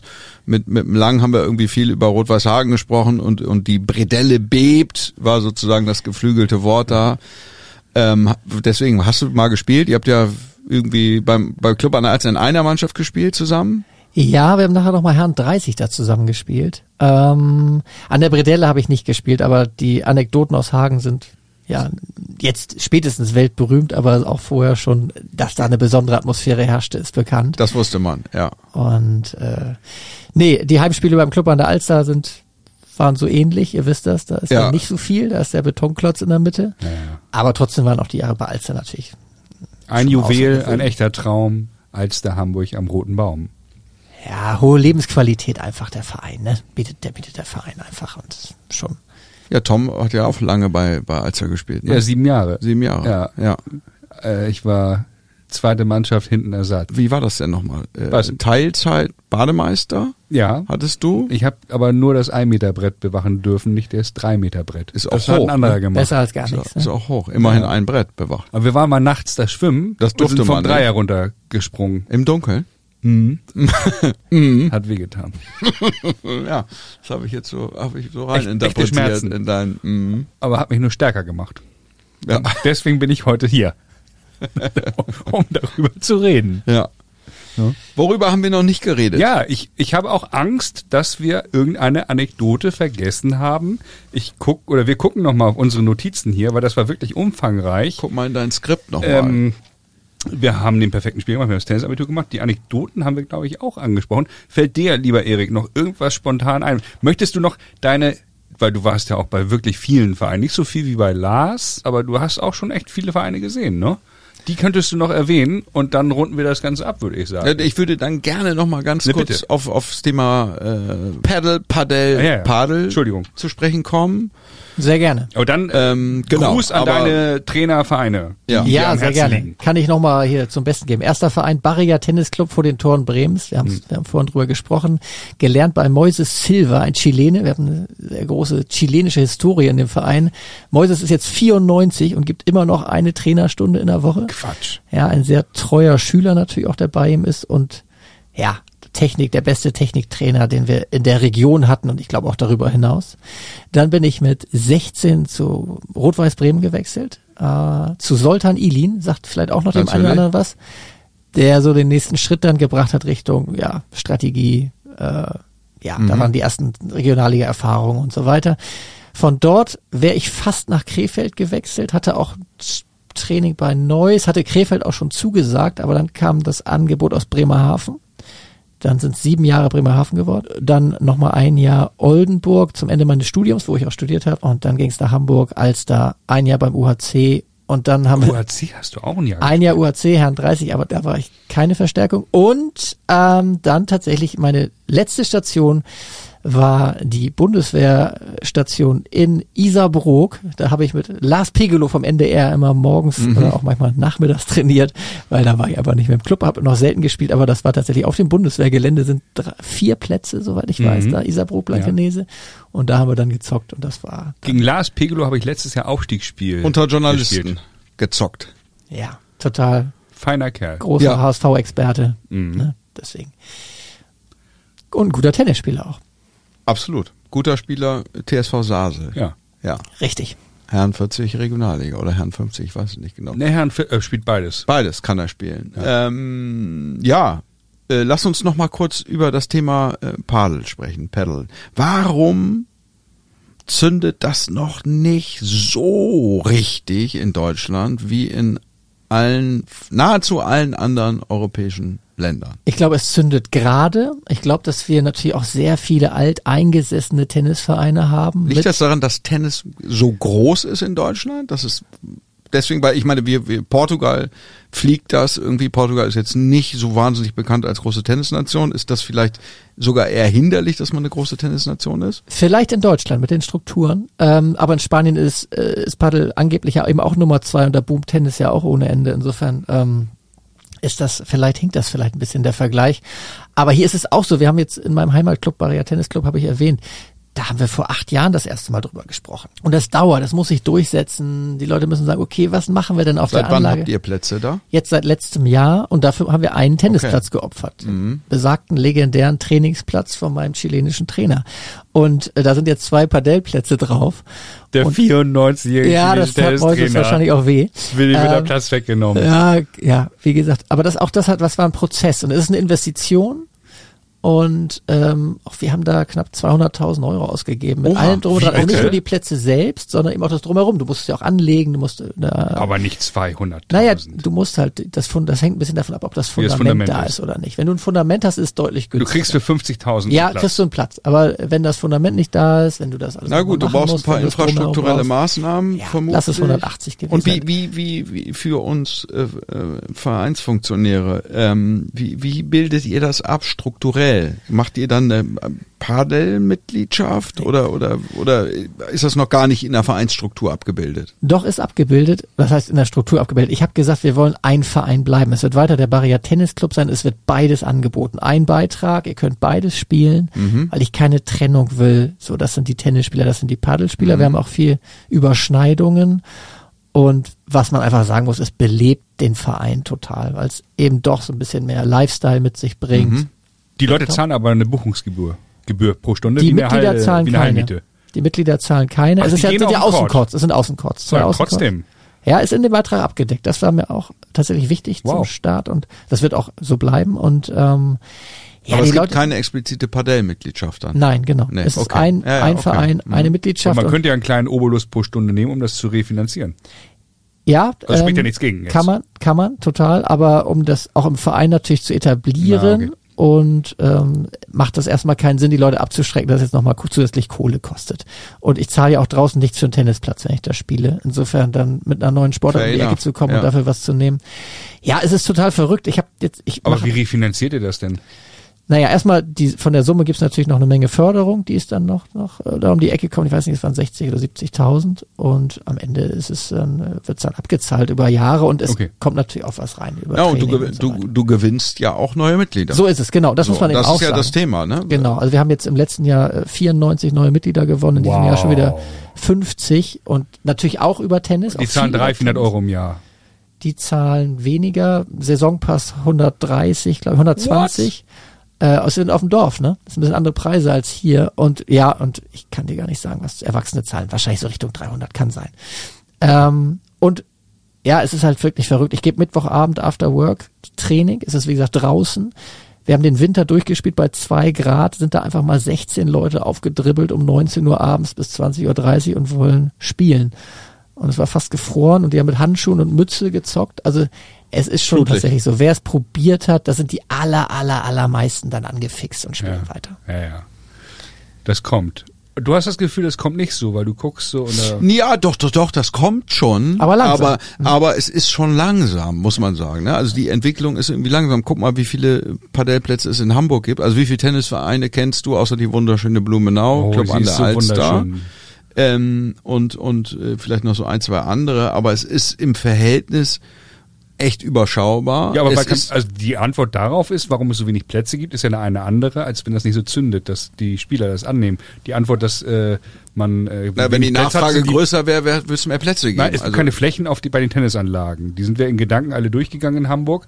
Du findest also die wenigsten äh, äh, ähm, Vereine können mal ebenso irgendwo auf einer grünen Wiese einen Platz bauen, sondern müssen einen Pla Tennisplatz opfern und dann kommt die Mitgliederversammlung, dann kommt die zwei Drittel oder Dreiviertel Mehrheit, die du brauchst in genau. der Mitgliederversammlung und dann heißt es halt eben von irgendwelchen Leuten, ohne irgendjemanden zu diskri diskriminieren zu wollen, äh, ne, wollen wir nicht. So, wir, wir brauchen doch immer unsere zwölf Plätze, wir können doch nicht auf Platz zwölf verzichten. Ja, aber, aber dann, dann, dann legen wir mal die, die oft auch uns äh, kritisch ausgelegte Brille der Großstadt ab. ja. Ja, und auf dem Land hast du ja eigentlich Flächen und Platz und so. Auch da ist ja jetzt Kohle. nicht so, dass du. das ist dann die Kohle fehlt. Ja, was ich jetzt sagte, also bei uns in der Region geht's gerade ab. Es sind jetzt neun Vereine, äh, ne, Bremen und vor allem umzu. Äh, was aber richtig ist, was ihr sagt, ist, die Leute kommen jetzt nicht von alleine. Ne? Wir haben einen Sport, den keiner kennt. ja. äh, der immer noch Padel und das kommt ja immer noch, dieser Wasser, was machen wir auf dem Wasser? Ähm, Du musst hart dafür arbeiten, dass die Leute kommen und Ja. wenn sie da sind, dann wird's einfacher. Ja, du okay. musst schon da sein, du musst Ja. über Kontakte, Leute, probier's aus, probier's aus und du musst sie erstmal herbekommen und das kommt nicht von alleine, da stehen nicht 50 Leute und sagen, ich will jetzt Padel spielen, ich kann es noch nicht mal aussprechen, aber ich will das probieren. Also das ist tatsächlich eine Menge Arbeit und wir haben jetzt etwas über 80 Leute in der WhatsApp-Gruppe, über die wir alles organisieren.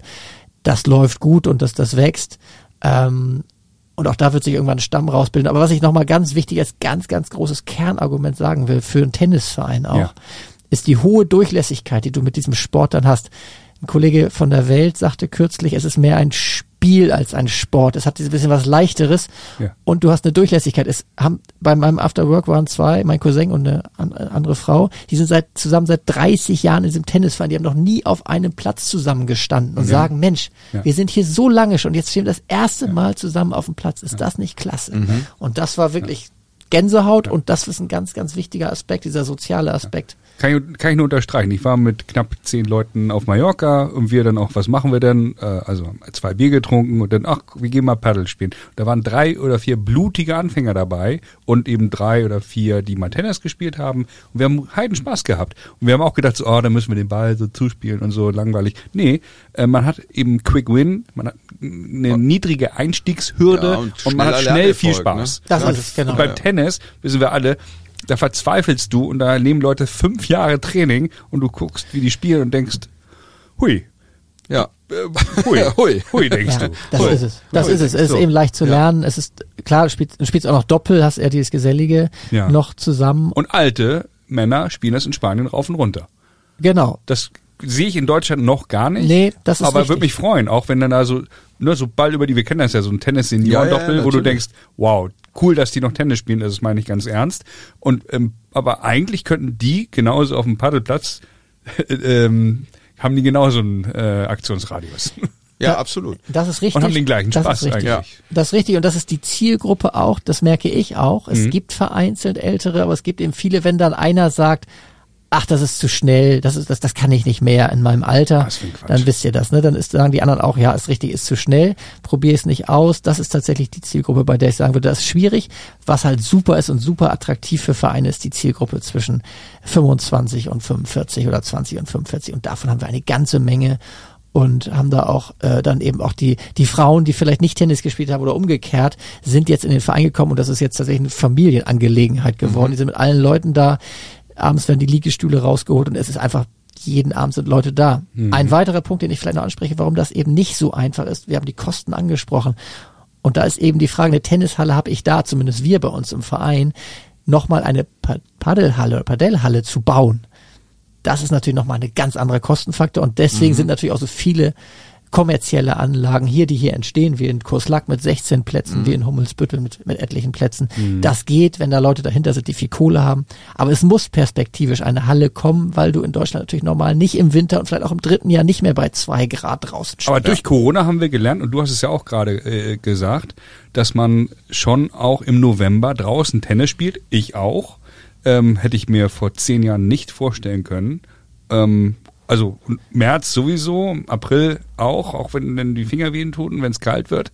Ähm, da haben wir aber auch durch Corona dann ja viel gelernt, dann draußen Sport zu treiben, zu Jahreszeiten, wo wir vorher gedacht haben, never ever. Ja, und ich behaupte mal, es gibt auch so einen leichten Trend beim Tennis gerade zum Allwettercourt, so ganz minimal. Ja, Ja, bestimmt. also Ja, ja, äh, ja, das das deswegen, kommt. vielleicht, das geht ja dann auch in die Richtung. Das kommt auf jeden ja. Fall auch. Hat ein bisschen was mit dem Klimawandel zu tun. Das ist ein ganz anderes Thema, das wollen wir ja heute nicht ansprechen, was wir noch ansprechen Nee, wollen. lass mal Klimawandel. sprechen. Das machen wir in meinem äh, anderen Podcast, den mache ich mit Heinz Seelmann zusammen. Wie heißt der? Ähm, Expedition äh, ins Klimareich heißt der. Mhm. Ähm, Erik, du bist deutscher Meister im, im Padel.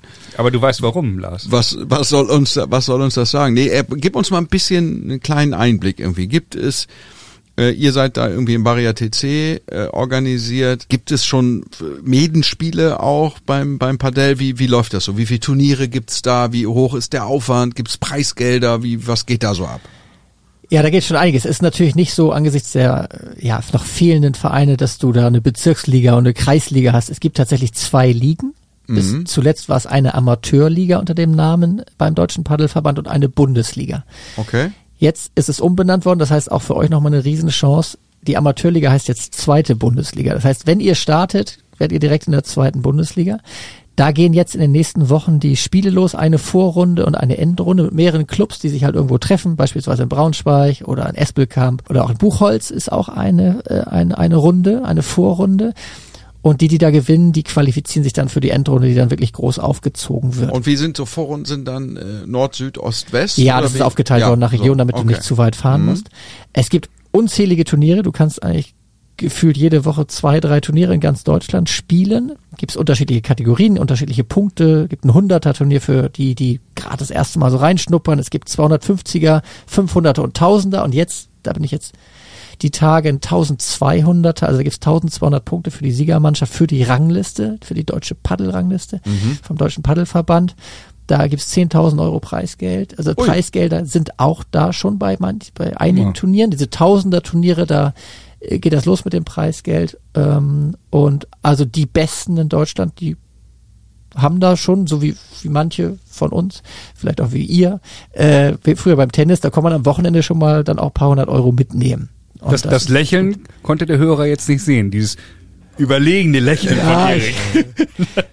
Ich wollte euch nicht zu nahe treten. Aber, also, aber, ähm, aber, aber äh, es gibt dann eben auch eine offene Klasse, also Damen, Herren, gemischt oder oder was Ja, gibt das- es für Kategorien? Genau, es gibt Damen, Herren und Junioren und es ist inzwischen so gemacht, dass wenn, äh, also dass die sehr guten Damen oder die Damen auch bei einem Herrenturnier mitspielen können, wenn es keine Damenkonkurrenz parallel gibt. Gleichzeitig können die Jugendlichen auch, die jungen Jugendlichen auch bei den Damen mitspielen und eigentlich auch bei den Herren. Also mit meinem Sohn ist jetzt 13, da spielen wir jetzt auch bei den Herrenturnieren zusammen. Also es gibt eine Turnierserie, es gibt gerade sogar zwei. Ihr habt die Debatte vielleicht mitgekriegt. Der DTB hat ja, da spielt jetzt eine Rolle beim äh, beim Paddel, äh, will da stärker einsteigen.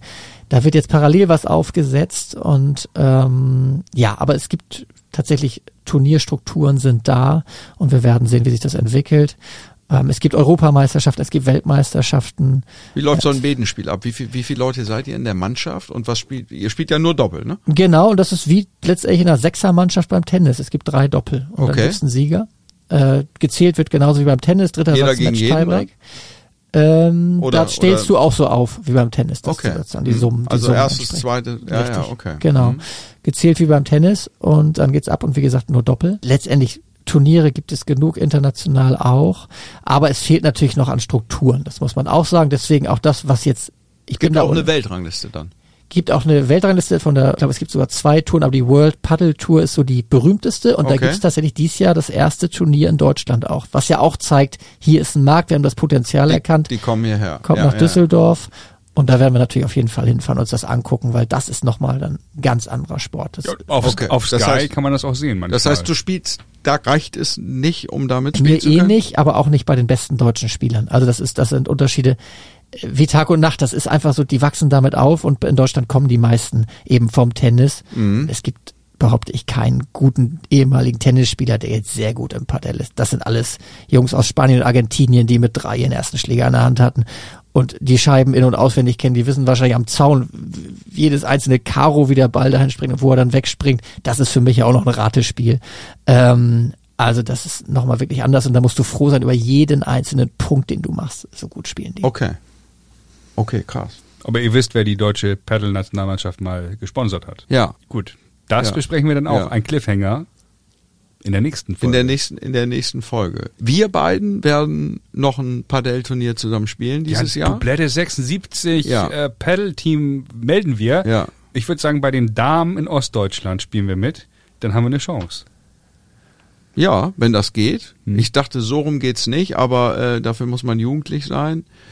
Ähm, aber, mich aber, Und du? Äh, aber äh, ja, mitunter. Auf dem Paddelplatz vielleicht. wir, wir, wir geben dem eine Chance. Was, was denkst du? Wie, wie kann so ein Doppel wie wir, kann man da auf Anhieb so ein bisschen mithalten schon? Oder ist das Ja, Geht- also mal 45 Bälle auf jeden Fall. Da seid ihr gut am Start. Wobei, da habt ihr jetzt auch einen Helge Kapell als Gegner. Opfer. Helge ist nominiert für die Europameisterschaft jetzt Opfer, auch. äh, kein Gegner. Und es heißt, es spielt sehr gut, spielt noch gar nicht so lange. Okay. Aber das kann euch ja auch Hoffnung geben. Der spielt noch gar nicht so lange und es sieht schon sehr gut aus.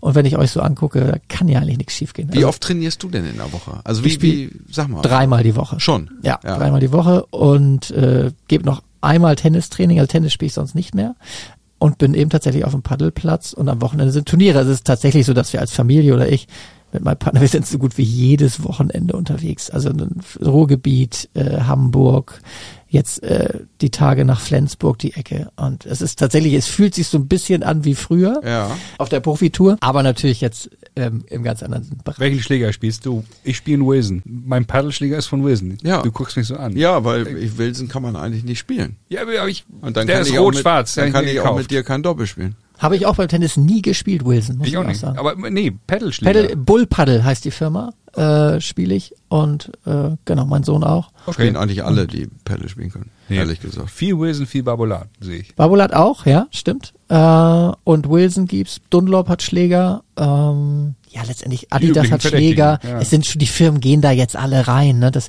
äh, hat jetzt jüngst auch noch mal einer in einem anderen Podcast erklärt. Das ist natürlich für die auch ein, eine Riesenchance für die Firmen, weil man muss eben sagen, Tennisschläger kann ich neu bespannen und dann über Jahre spielen. Ein Paddelschläger, den spiele ich einige Monate oder vielleicht knappes Jahr und braucht dann- dann, dann geht er dann eben auch mal kaputt, neuen, ne? Das ja. ist das Ding. Und das ist natürlich für die Firmen nochmal auch sehr lukrativ. Nach einem Jahr sind die hinüber, weil günstig Wie ist das für nicht. dich als Tennisspieler, der mindestens mit, mit vier Rackets unterwegs ist? Beim Paddle hast du einen Schläger dabei und Zwei. schon Zwei. Ersatzschläger hat man. Ja. Ersatzschläger habe ich dabei, genau. Wobei tatsächlich Aber diesmal- braucht man eigentlich nicht. braucht man eigentlich nicht. Aber Muss es schon ganz dumm laufen, dass du ganz blind gegen die Gefühl. Scheibe hackst oder gegen den Zaun. Dann ist da ein Riss drin und wenn dieses Plastik, dieses Hartplastik außen, wenn da ein Riss drin ist, dann funktioniert's halt nicht mehr. Sensationell. Ich würde fast sagen, das war schon ein Paddle Special. Ja, vielleicht, was wir als vielleicht zweiten Teil dann ja, schneiden. Ja, finde ich gut. So machen wir das. Das heißt, wir machen jetzt Famous Last Words. Tom, hast du noch irgendwas zu sagen? Karl, was zu sagen, weil heute ist ja, wie ihr beide wisst, ein ganz besonderer Tag für Hamburg, für euren Herzensverein. Vor 40 Jahren in Athen, 25. Mai, der HSV Ja. mit Felix Magath 1 gegen Juventus Turin. Ja, wer hat das Tor Europapokal- geschossen? Hm. Felix Magath in, Tu- äh, in Athen. Ähm, hat, die wurden ja eben äh, auch nochmal geehrt vor ein paar Tagen. Also deswegen, das wären meine letzten Worte. Ja. Vielen Dank äh, im, äh, an Horst Rubesch und äh, alle, alle, alle. Kevin Keegan, Nee, der war nicht dabei. ähm, Kevin Keegan Uli auf jeden Stein. Fall 73, Bernd Wehmeier. Fummel, Wehmeier, der Busfahrer, ne? Ist das der Busfahrer?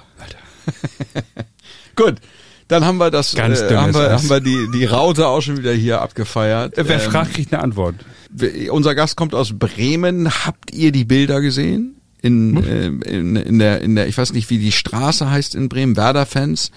Nach dem letzten äh, Bundesligaspiel, letztes Wochenende. Am Osterdeich die, oder Am wo? Osterdeich, Jede Menge die, los am Osterdeich. wie die da so hüpfen und so. Das war schon sehr beeindruckend. Im. Weserstadion geht's Kaum, dass wieder du das rund. jemals singst. Die Stimmung Bin steigt. sehr beeindruckt. Ja. Denn wer, ich habe neben Dank. Lars Meyer Tennis gespielt, das Oh. ist mein Problem. Opportunist ist er. Also, Erik, das war, das war, das waren sehr schöne 90 Minuten mit Überlänge, bisschen wie ein Fußballspiel. Damit schließt sich der Kreis. Es soll so sein. Äh, Dublette 76 mit dir, Bremer TV Nordwest, Tennislegende, zukünftiger Padel Europameister. Europameister bei den Herren 45 vielleicht oder sowas. Es sei denn, Tom kommt jetzt mit seinem Wilsonschläger nochmal richtig groß aus dem, aus dem Quark. Das Äh, kannst du haben.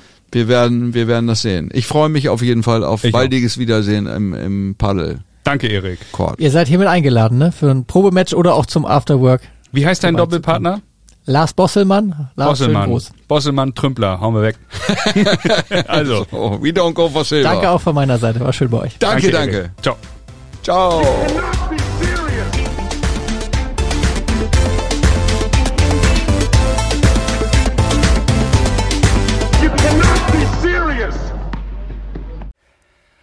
Dublette 76 wird präsentiert von Brainseeker Consulting und Markenpersonal.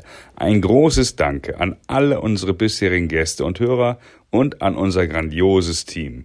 Verantwortlich für Schnitt und Ton Lina Ekenhans und Hannah Moore, PR und Kommunikation Isabel Rauhut, Moderation Charlie O'Brien und Cliff Claven, Radiostimme Tom Heinkel und für die Schönheit verantwortlich Lars Kreinhagen. Last but not least ganz großes Tennis von der Agentur Karl Anders und Chefdesigner Marcel Häusler für Logo, Artworks und Merch.